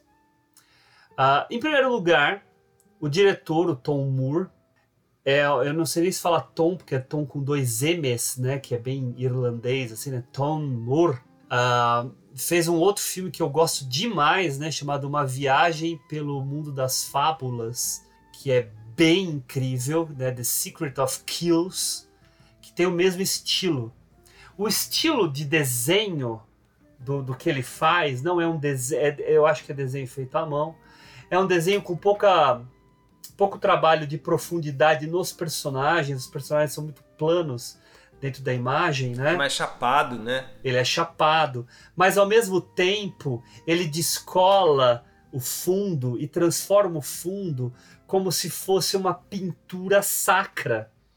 É muito lindo. É, eu tô dando uma olhada aqui. É, ele é ele é esteticamente irretocável irretocável. Ele força bem na cor, né? Bem saturado também, né? Muito, muito saturado. Mas isso é apenas uma, é apenas uma das. Desculpa só, e, e, às vezes, pelo que eu tô vendo aqui, ele trabalha de forma monocromática também, né? Alguns, né? Sim. Não, fica parecendo que eu, eu assisti também com meu filho numa, numa das vezes que eu vi. Ele falou assim: Papai, eles colocaram um rascunho do, do desenho. Assim, não, é porque eles fizeram preto e, preto e branco, rabiscado. Não, você vê. Sabe quando você. Eu não sou especialista em desenho, mas sabe quando você vai desenhar o rosto de alguém que para começar você faz aquela, aquele círculo com a cruz, né? Eles mostram isso dentro do filme. Pra né? dar então, tridimensionalidade, né? É, é muito legal. Mas assim, o que mais me, me encanta nesse filme, além dessa parte estética que já por si só já colocaria ele numa excelente colocação, é a história. A história é da, da invasão de tropas é, britânicas na Irlanda e a vontade de fazer com que vilarejos se transformassem em cidades. Para isso, eles têm que destruir as florestas. Só que as florestas são protegidas por aquilo que eles chamam de wolfwalkers, que são pessoas que podem se transformar em lobos e que também conseguem encantar lobos da alcateia, que são somente lobos, né? E aí é a história dessa menina, que é filha, por sinal, de um caçador de lobos, que se aproxima e fica amiga de uma menina Wolfwalker. E aí se dá toda a trama, né? Claro que o, o prefeito, colocaremos assim, vai, o prefeito do, do, vilarejo que comanda o negócio é o vilãozão e tal, cheio de estereótipos no filme. Mas é uma coisa assim uh, soberba para ficar num adjetivo bem forte mesmo. O filme tem aí uma uma intenção muito boa, temática, sobre meio ambiente, sobre proteção da, da fauna, né? Mas ao mesmo tempo tem personagens muito carismáticos e que ficam lindos dentro dessa estética toda que o Tom Moore coloca. Fica a dica aí para vocês. Medalha de bronze para os lobinhos. Vamos lá, Ju. Medalha de prata. Uh! Bom, minha medalha de prata já foi falada aqui duas vezes. Eu vou falar de novo porque eu gostei demais desse filme, que foi o Duna. Diferente do Kovadzide, eu vou comentar um pouquinho, porque não tem um episódio inteiro sobre ele. Mas, na verdade, é o que eu queria acrescentar foi o meu sentimento ao ver esse filme no cinema. Assim, é, ele é, é um espetáculo visual, claro, e ele tem essa coisa da política, né? Mas de um jeito muito épico. E eu me senti como se eu estivesse vendo Star Wars no cinema pela primeira vez. Na época que foi lançado, sabe? Como alguém que viu e não, não conhecia algo daquele tipo, não, nunca teve contato com uma coisa tão épica, vendo aquilo pela primeira vez no cinema. Foi como eu me senti saindo do Duna no cinema, assim. Eu falei, nossa, é, é, é épico assim, né? Como se estivesse vendo Star Wars. E ele tem, né? Eu acho que Star Wars bebe muito do Duna, do livro, provavelmente, do Frank Herbert e tal. Mas, mas foi essa sensação épica. E eu achei, eu tentei ver o filme do Lynch e eu tentei ver, ler o livro, né? Eu já tinha, ele é que faz tempo, tinha tentado ler antes e tal, tentei ver o filme. Acho que não, não, não sabia nem que ia ter o do, o do Villeneuve. Fui, né, fui ver. Mas eu não consegui terminar nenhum dos dois, assim. O livro achei meio devagar, não tava engatando, não foi, desisti, falei, ah, vou ver o filme, é do Lynch, deve ser bom e tal, mas assim, achei inassistível. Coitada. Inassistível. Foi, foi uma tristeza, assim. Então eu não consegui. Aí eu fui com esse filme com o pé atrás, porque eu adoro Villeneuve, né? Meu, meu mestrado, eu, eu falei do Blade Runner dele, entre os outros. Mas, mas eu fiquei com o pé atrás por causa disso, assim. Eu falei, eu não gostei do livro, não gostei da primeira adaptação, qual é a chance dele me fazer gostar desse negócio? Mas eu achei que ele conta, apesar de ser muito parecido mesmo com o primeiro filme, pelo menos até a parte que eu tinha visto, é, eu acho que ele é mais didático. Eu acho que ele, ele conta a história do contexto todo de um jeito mais fácil para você acompanhar para ele conseguir focar nos personagens. Ju, então você a, embala melhor. A narração inicial é perfeita. Resume ela é perfeita, tudo facinho. ela resolve a nossa vida. Exato. É, é muito prático. Porque aí ele foca no que interessa. Né? Ju, só um adendo. Desculpa. É... Aí eu lembrei daquela história do George Lucas, que ele entrega o roteiro de Star Wars para os amigos, né? E aí num jantar, o Brian de Palma levanta e fala assim: Pô, George Lucas, que porra é essa de filme? que, que tem um bicho peludo, e que tem uma galera, e que tem um Os pai, e que não dele. sei o que e tal.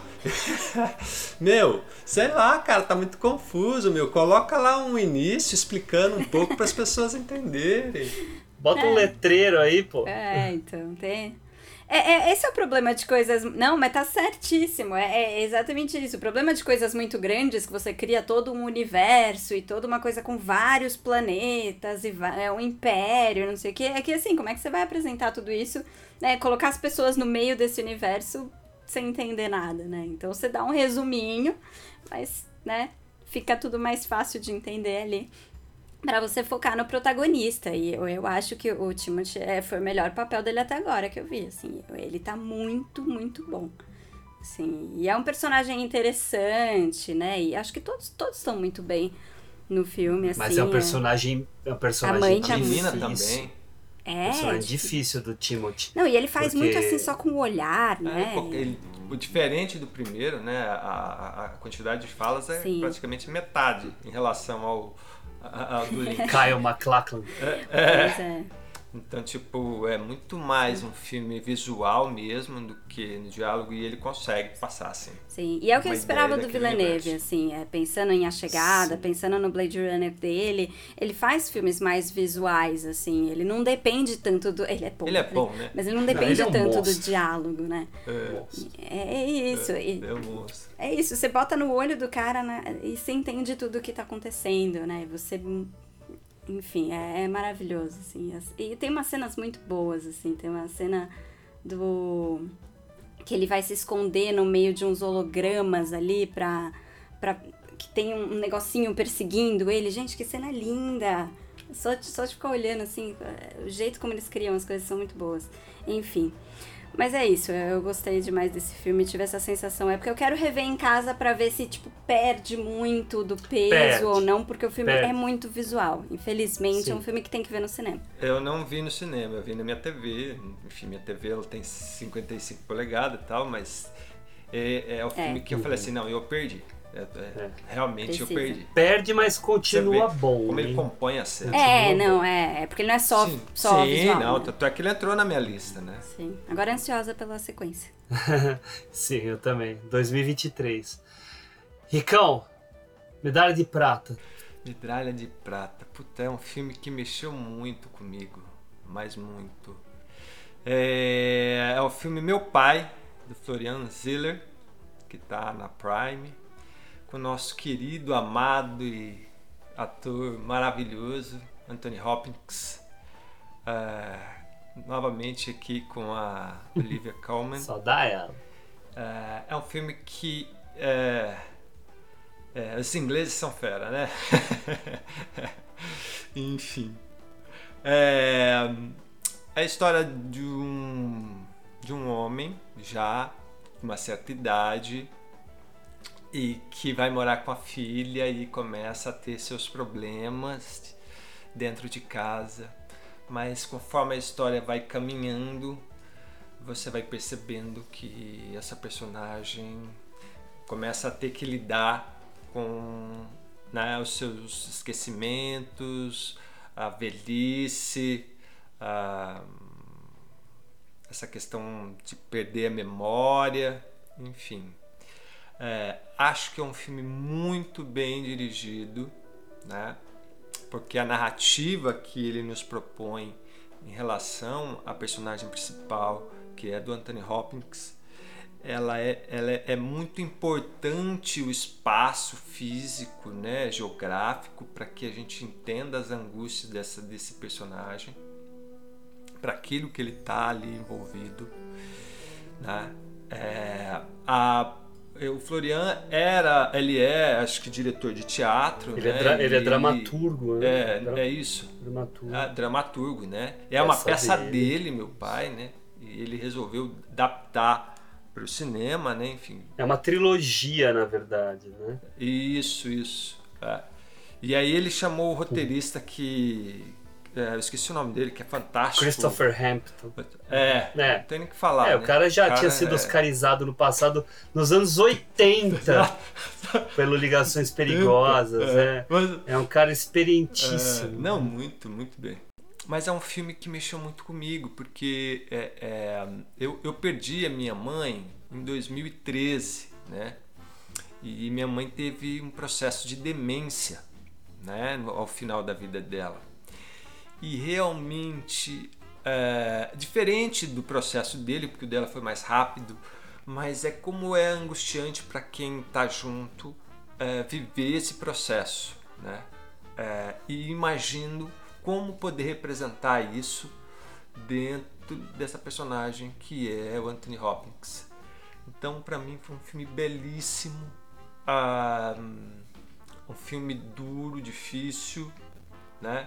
Mas com uma certa sutileza naquilo que é mostrado. Mais duro talvez como o Henneck, né? É, no amor. É, do amor, né? Que eu acho que o Henneck ele é mais, ele é mais porrada, né? Sim. Mas é um tema, mas é um tema tão difícil, né? Também que ele soube trabalhar o Florian. E o elenco tá muito bem, né? Acho que a Olivia também tá ótima também, enfim. A gente vê a angústia dela em relação ao pai. Tem uma, um momento do filme que, olha, só de falar me arrepia, que o Anthony Hopkins está tentando vestir uma blusa e ele não consegue, né? Uma blusa de frio, né? E, aí ela percebe e ela vai lá ajudar ele, né? Aí ela meio que termina ali de ajudar ele e aí ela vai saindo, vamos pai, vamos. E aí ele olha para ela, ele chama ela Aí, daquele atorzaço, né, Não tem nem que falar. Ele olha para ela e diz: é, Obrigado, filha. Obrigado por tudo. Então, é, é uma coisa tão, tão pequena, tão simples, que dentro daquele universo que você tá no filme, você fala: Mano do céu, esse cara é um monstro. É um filmaço. É, é, é a questão de você saber mim... saborear cada frase do texto, né? Sim, entender e viver, né? Viver aquilo daquelas personagens, tanto o lado da, da, da filha quanto o do pai. Eu já, né? eu já estudei filmaço, bastante filmaço. O, o. Claro que eu não sou especialista, tá? Li por curiosidade. Mas li bastante, tanto o, o Stanislavski quanto o, o Eugênio Kuznet, né? Que trouxe Stanislavski para cá.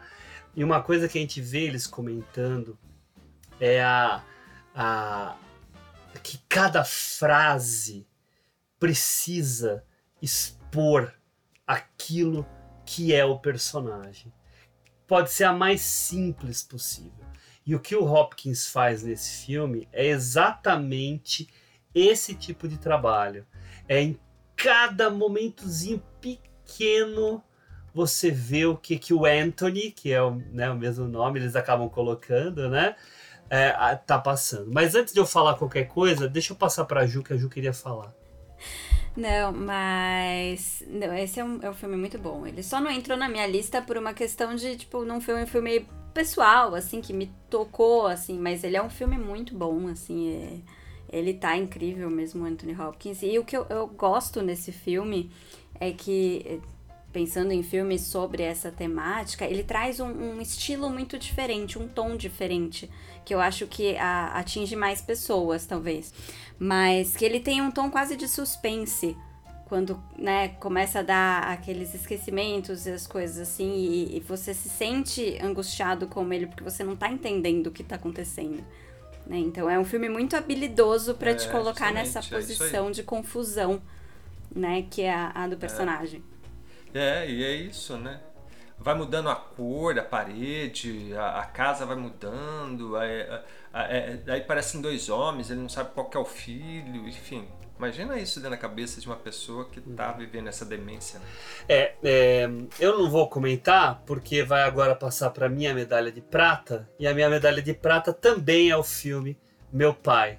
E aí eu vou aproveitar para falar alguma coisinha dele. Assim, é, curiosamente, Ontem teve uma live daqueles nossos amigos do podcast Filmes Clássicos, em que eles falaram também dos filmes que eles mais gostaram do ano, e meu pai foi o que mais apareceu para todos. Uh, e aí, um, dos, um deles, né, um dos integrantes, o Sérgio Gonçalves, que é médico, por sinal, né, uh, falou uma coisa que tem tudo a ver com o meu sentimento e acredito de muitos de nós. Esse é um filme que ele te impacta muito na primeira vez que você assiste. A primeira vez que você assiste, ele realmente pega muito. E a gente percebe a perda quando a gente vê nas outras vezes, porque a gente uh, sabe do que está se tratando o filme e os artifícios, né? Só que pra gente que é cinéfilo, é, é legal de ver exatamente para ver esses dispositivos que fazem parte tanto do roteiro, quanto da direção de arte, quanto para mim, principalmente da montagem do filme, né?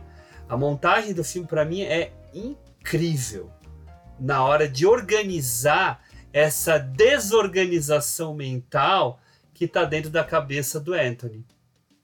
Então, é, até pouco tempo atrás, era o filme que estava em primeiro lugar e ele ficou trocando com o que está de fato em primeiro e ficava trocando. E às vezes eu pegava o Wolf Walkers, que está em terceiro, puxava para cima, porque eu não sabia o que, que eu ia fazer. Até hoje mesmo eu estava pensando o que fazer ainda e tal, mas mantive a minha lista original que vocês tiveram acesso. Mas uh, ah, para mim esse filme de 2020, melhor filme. Nomadland, Oscar, que? Meu pai, né? E vamos colocar aqui, assim como a gente falou antes, né, quando o Henrique disse a medalha de bronze dele, né, a Maggie Gyllenhaal, primeira direção dela, Florian Zeller também a primeira direção dele. Né? E olha o trabalho que esse cara consegue fazer. Claro, agora ele também colocou uma pressão muito grande sobre ele, quando vier o próximo filme, que vai chamar Meu Filho, uh, quero ver se ele vai ter a mesma qualidade também, porque já eu esqueci agora quem vai estar, só sei que o Anthony Hopkins vai estar, mas uh, é um elenco daqueles pesados assim para para participar. Eu acho que tem o Hugh Jackman, não, não tenho certeza, mas uh, enfim, vai ser bem bem bom assim. Mas para terminar, a interpretação do Anthony Hopkins que você estava comentando, que Ju também olhou. É, olha um homem com 84 anos de idade fazendo uma interpretação daquela qualidade. E daí, como é que o cara tem a energia para trabalhar algo que emocionalmente é tão pesado? Porque a, a, a não é apenas ele interpretando um texto, é ele olhando para sua própria, né, para sua, sua própria finitude mesmo, né?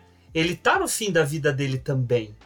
E ele vai e traz um trabalho como esse pra gente, né? Um presente. Cara, é, é, ele ganhou o Oscar pelo Silêncio dos Inocentes, aí a gente arrisca dizer, vamos lá, vamos tentar botar uma do lado da outra, vamos ver qual que é mais, né?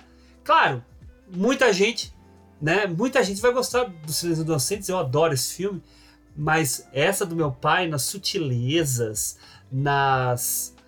Uh, nos pequenos detalhes, na porra, cara, é, é muito impressionante. É muito. É a construção desse personagem confuso. Né? As mudanças é, de humor, é, né? Tudo. É, é, e, e, que a gente Sim. vê o humor mudando, não é que, porque não é um, um, corte de cena. É durante a cena. Seco. Que daí fez outra cena. É na própria cena. É, na própria e cena. é impressionante, né, Ju? Impressionante. Não, e, e é assim, o que eu falo assim, que eu acho interessante, é justamente a construção, né? Eu fico imaginando ele lendo esse roteiro e aí ele como ele iria construir essa personagem, porque não é tipo ali vou lá e vou fazendo, é, não, né? Você vê que tem um trabalho dele pensar de como é essa personagem, de como ele ia se dar a cada a cada etapa uhum. do filme, né? E por quê? é uma desorganização a mente, né? Como eu vou organizar para construir um personagem sim, desorganizado? Esse sim. tem 84 anos, gente, né? É um monstro, é um monstro, um cara que é, tem a capacidade é. de nos trazer algo tão fantástico. Então, quem está nos escutando, pai. se não assistiu ao filme, pelo amor, hein? Vai assistir. Vamos lá, Ju, medalha de ouro! Uhul! Melhor filme do ano. Na verdade, não é melhor filme do ano, né? Mas é o filme que eu mais gostei de assistir no ano. Porque a minha lista é muito pessoal e esse é o filme mais pessoal da minha é lista. É mesmo. É o filme. Ame... Oi? É mesmo. Ele é, não, com certeza. Mas. Tanto que não tá na lista de mais ninguém. Ele é minha cara. Mas ele é. Você, Hugo, você falou do, do Anete que ele é um musical diferente. Eu acho que a gente está numa fase de musicais diferentes, né? Uma fase muito... É, teve o, o West Side Story, antes veio Hamilton e agora veio o Tic Tic Boom, que é o meu primeiro colocado, do Lin-Manuel Miranda também. E com o Andrew Garfield, que tá também, assim, para mim, ele e o Timothée Chalamet são as melhores atuações do ano, assim, tipo, ele, ele acho que tá melhor. Ele tá, ele tá muito bem. Mas. Eu, eu acho, eu acho. Desculpa te interromper, Ju, mas já que você tá falando isso, porque todo mundo tá querendo dar o Oscar pro Will Smith.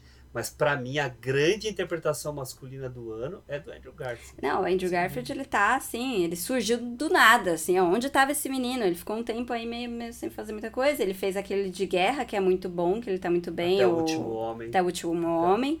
Mas ele não tava fazendo muita coisa. Aí esse ano ele veio, pá, e ainda a história com o Homem-Aranha, que não é tudo isso, mas, né, pra aparecer mais e, e, fazer uma campanha boa. Ele merece. Mas enfim, é um filme uh, da Netflix, original, Netflix, né, é um musical. E, e a história real do criador do musical Ranch. Inclusive, a história é desse, desse cara, eu não anotei o nome dele, infelizmente.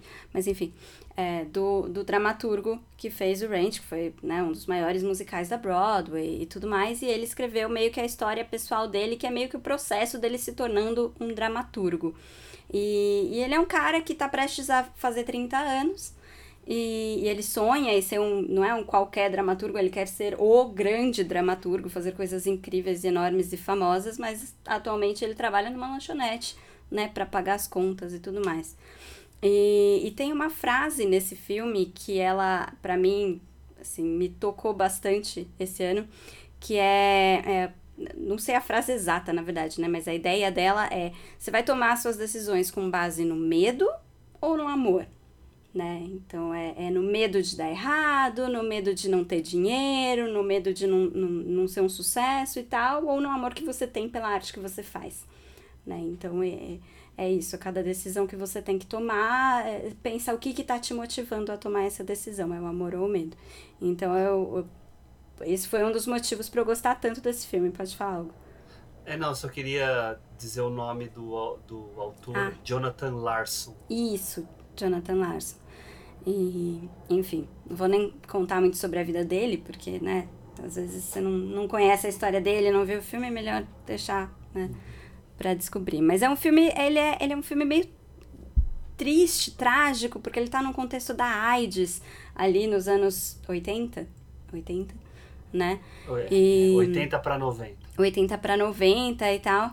E, e tem. e- o, o título ele faz muito essa. é, remete muito a essa coisa do relógio, porque é um filme que fala muito sobre estar ficando sem tempo, ter acabando tempo, ter uma urgência de realizar seus sonhos e de fazer as coisas acontecerem, ou de ser feliz em algum momento, porque, um, o protagonista tá chegando aos 30 anos, ele tá num contexto de AIDS, ele tem amigos com AIDS ou que estão muito próximos desse universo, então tem essa ideia de que apesar de você ser jovem, você tá ficando sem tempo. E, e tá perdendo tempo com coisas que não fazem sentido pra você. Então é, é um filme que fala muito disso e as letras das músicas falam muito disso, a história que ele vai mostrando fala muito disso. Apesar de as músicas não ficarem tanto na cabeça, né? É um musical que as músicas são boas, mas elas não são marcantes. Né? Eu acho que eu gosto mais desse filme muito mais pela história eh, e pela interpretação do Andrew Garfield do que pelas músicas em si. Ah, Eu gosto bastante dele. É, eu, eu- a única coisa que de fato. É, a única coisa que de fato eu gostei no filme foi do Andrew Garfield. Eu não gostei da estrutura que o, que o Lin-Manuel Miranda botou pro filme. Ah, até é interessante a ousadia dele de usar aquele musical que ele faz para ele mesmo, né? Para contar a história dele, ser o fio condutor do filme em si mas isso eu acho que fez com que estendesse o filme mais do que precisava. O filme tem muitos pontos mortos, na minha visão. Então isso me, me, me atrapalhou muito para gostar do filme.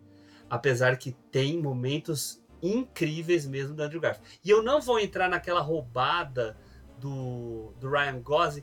Ai, porque ele toca piano e é por isso que ele. Não, ele tá incrível mesmo. Não é o processo dele. A interpretação dele é perfeita. Sim. Você tá sente a, bem. Você sente a angústia na cara dele, né? Você sente a Sim. urgência, você sente esse O fascínio, o fascínio, ele é a intenso. ambição, Sim. Ele, Né? ele tá muito Ou- intenso nesse filme. o namoro dele com aquela, com aquela baila, bailarina ou atriz, não lembro agora. Ela é bailarina. né? Bailarina. bailarina, né? Ah, é muito curioso, porque ao mesmo tempo que ele a ama, ele ama muito mais a ele mesmo. Ele ama muito mais a, a potencialidade da carreira dele. Né? Então, essa, essa, esse egoísmo né, que eu estava falando antes até de outros filmes, né, é, é, é muito interessante. Sim, é muito real. Mas ele, esse filme e esse relacionamento me lembraram muito La La Land. E eu não sei se você gosta do La La Land, mas eu gosto demais Mais do La La. Land quase pelos mesmos motivos que eu gosto do Tic Tic Boom. E eu acho que ele, ele, ele capta essa coisa de eh, do, do artista, do criador, ter esse fascínio e essa, essa necessidade de fazer as coisas que às vezes deixa as outras coisas de lado e, né, é um desequilíbrio. Eu concordo com você, Ju. Eu acho que tem muita conexão mesmo, você tem Tem. razão. Tem demais. Tem razão. E, e aí vamos criar uma outra conexão que eu escutei falar bastante na época que lançaram Tic Tic Boom. Tem muito a ver também com o Lin Manuel Miranda. Ele se enxerga muito no Jonathan Larson no sentido de um menino que veio lá dos hispânicos, que tinha pouca chance. Claro, o Jonathan Larson não era hispânico, é uma outra origem, mas a mesma dificuldade para conseguir engatar. E Uhum. o Lin já conseguiu engatar, né? Sim, é, engatou na quinta logo E de foi, vez, né? né? E agora já até enjoou, né? De tanto que aparece. Pois é. Legal, Mas, Ju. É isso. Legal, boa, boa mesmo. Ah, vamos lá, Henricão. Medalha de ouro. Medalha de ouro. Bom, minha medalha de ouro é um filme que nós já falamos aqui, inclusive já também foi episódio, que é o Kovad Zaida. Enfim, ah, eu coloquei porque ah, todos os outros filmes eu, né, eu gosto, tem suas particularidades, mas é, Covardes Aida para mim é um filme que chamou muito atenção da potencialidade dessa diretora. É, para mim isso me marcou muito, né?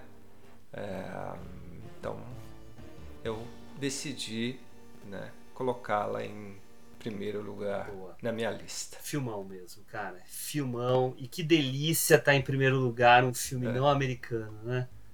Porque geralmente a gente acaba sendo muito dominado né, pela produção americana, inglesa, né? E esse filme é da Bósnia. E é um baita filmaço. Sim, e ele tá ali pau a pau brigando com, com todos os melhores. Bom, então a minha medalha de ouro também é um filme já comentado aqui. É o que ficou brigando com o meu pai para entre primeiro e segundo. Mas eu decidi manter, que é A Filha Perdida. Ah, é uma questão de sensibilidade. Acho que entra- eu entro na mesma pegada da Ju, né? Talvez não seja o grande filme do ano, como eu falei, né? O filme que mais ficou na minha cabeça foi West Side Story, na verdade, que eu coloquei em quinto lugar, né? Que fica toda hora pulando na minha cabeça, toda hora eu tô pensando em ir lá rever no cinema, porque ainda tá passando no cinema, mas a vida não tá me permitindo ir. Mas o A Filha Perdida é um filme que me sensibilizou demais, que eu me identifiquei bastante, até como pai também, que, que, que assim como a grande maioria dos pais também tem que abrir mão de muita coisa para viver a sua vida, a sua paternidade, né? Claro que a questão da maternidade é mais complexa e delicada, porque existe toda essa pressão social do papel da mãe, né? De que você não apenas pare, mas você, né? Não é o que dizem, né? Quem pariu Mateus que o embale, né? Então acaba sobrando muito mais para a mulher. Eu lembro de uma frase de uma mulher incrível do, do documentário Babilônia 2000 do, do Eduardo Coutinho, em que ela fala assim: a mulher é de casa, o homem é da rua, né? Que é um olhar muito antigo sobre isso, mas que mostra a pressão que a mulher sofre de ter que cuidar dos filhos. Então, esse filme, para mim, ah, em que ela, a personagem da Leda, né, que é a Olivia Colman, se enxerga muito na Nina, que quem faz é a Dakota Johnson. da Dakota Johnson, né, do 50 Tons de Cinza, que tá obviamente lindíssima, mas que tem muita coisa, né, que conecta com a, a, a vida dela. O filme para mim é muito transparente, E é como se eu tivesse feito o filme porque eu compreendo na minha sensibilidade a sensibilidade da Mac Gyllenhaal quando ela faz um filme como esse. Então, ou seja, é uma conexão que eu senti. Então, por isso, eu não tive nem como tirá-lo do primeiro lugar, porque realmente é, marcou a mim. E é isso. Filmaço. Bom filme, né? Tivemos então três listas de 10 filmes aqui comentadas, hein? Pessoal, vamos aguardar pelo ano. O ano vai ser incrível com muito filme legal, hein? Quer saber o que vem Muito por aí? Vê o nosso videozinho, nosso teaser, tá? É isso aí. Tá fera. É. Então vamos nos despedir. Bora. Juliana Varela, muito obrigado aqui por estar mais esse ano aqui com a gente. Eu que agradeço, muito divertido fazer listinhas. Eu gosto de fazer retrospectiva do ano, olhar, fazer aquele balanço e tal. É bom saber também o que, que vocês gostaram de assistir, pegar umas dicas. Espero que quem ouviu tenha gostado também. Isso aí. E Henrique Pires. Poxa, tava com saudade da gente fazer aqui os nossos episódios, né? Férias foi boa, mas já tava na hora, né?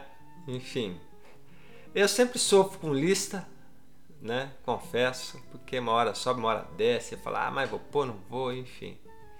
Mas, mas valeu, enfim, fazer, como a, como a Ju falou, um balanço do que foi 2021. E espero que vocês curtam a nossa nova temporada 2022. É isso aí. Beijão. Fui. É isso aí, gente. E aguardem aí que nós temos muita coisa pela frente. Falando de lista, eu adoraria ter um podcast só de listas, tá? Se vocês quiserem, a gente faz, tá? Mas é isso aí, gente. Obrigado aí por ficarem nos escutando. Vocês sabem, meu nome é Hugo Harris e tchau!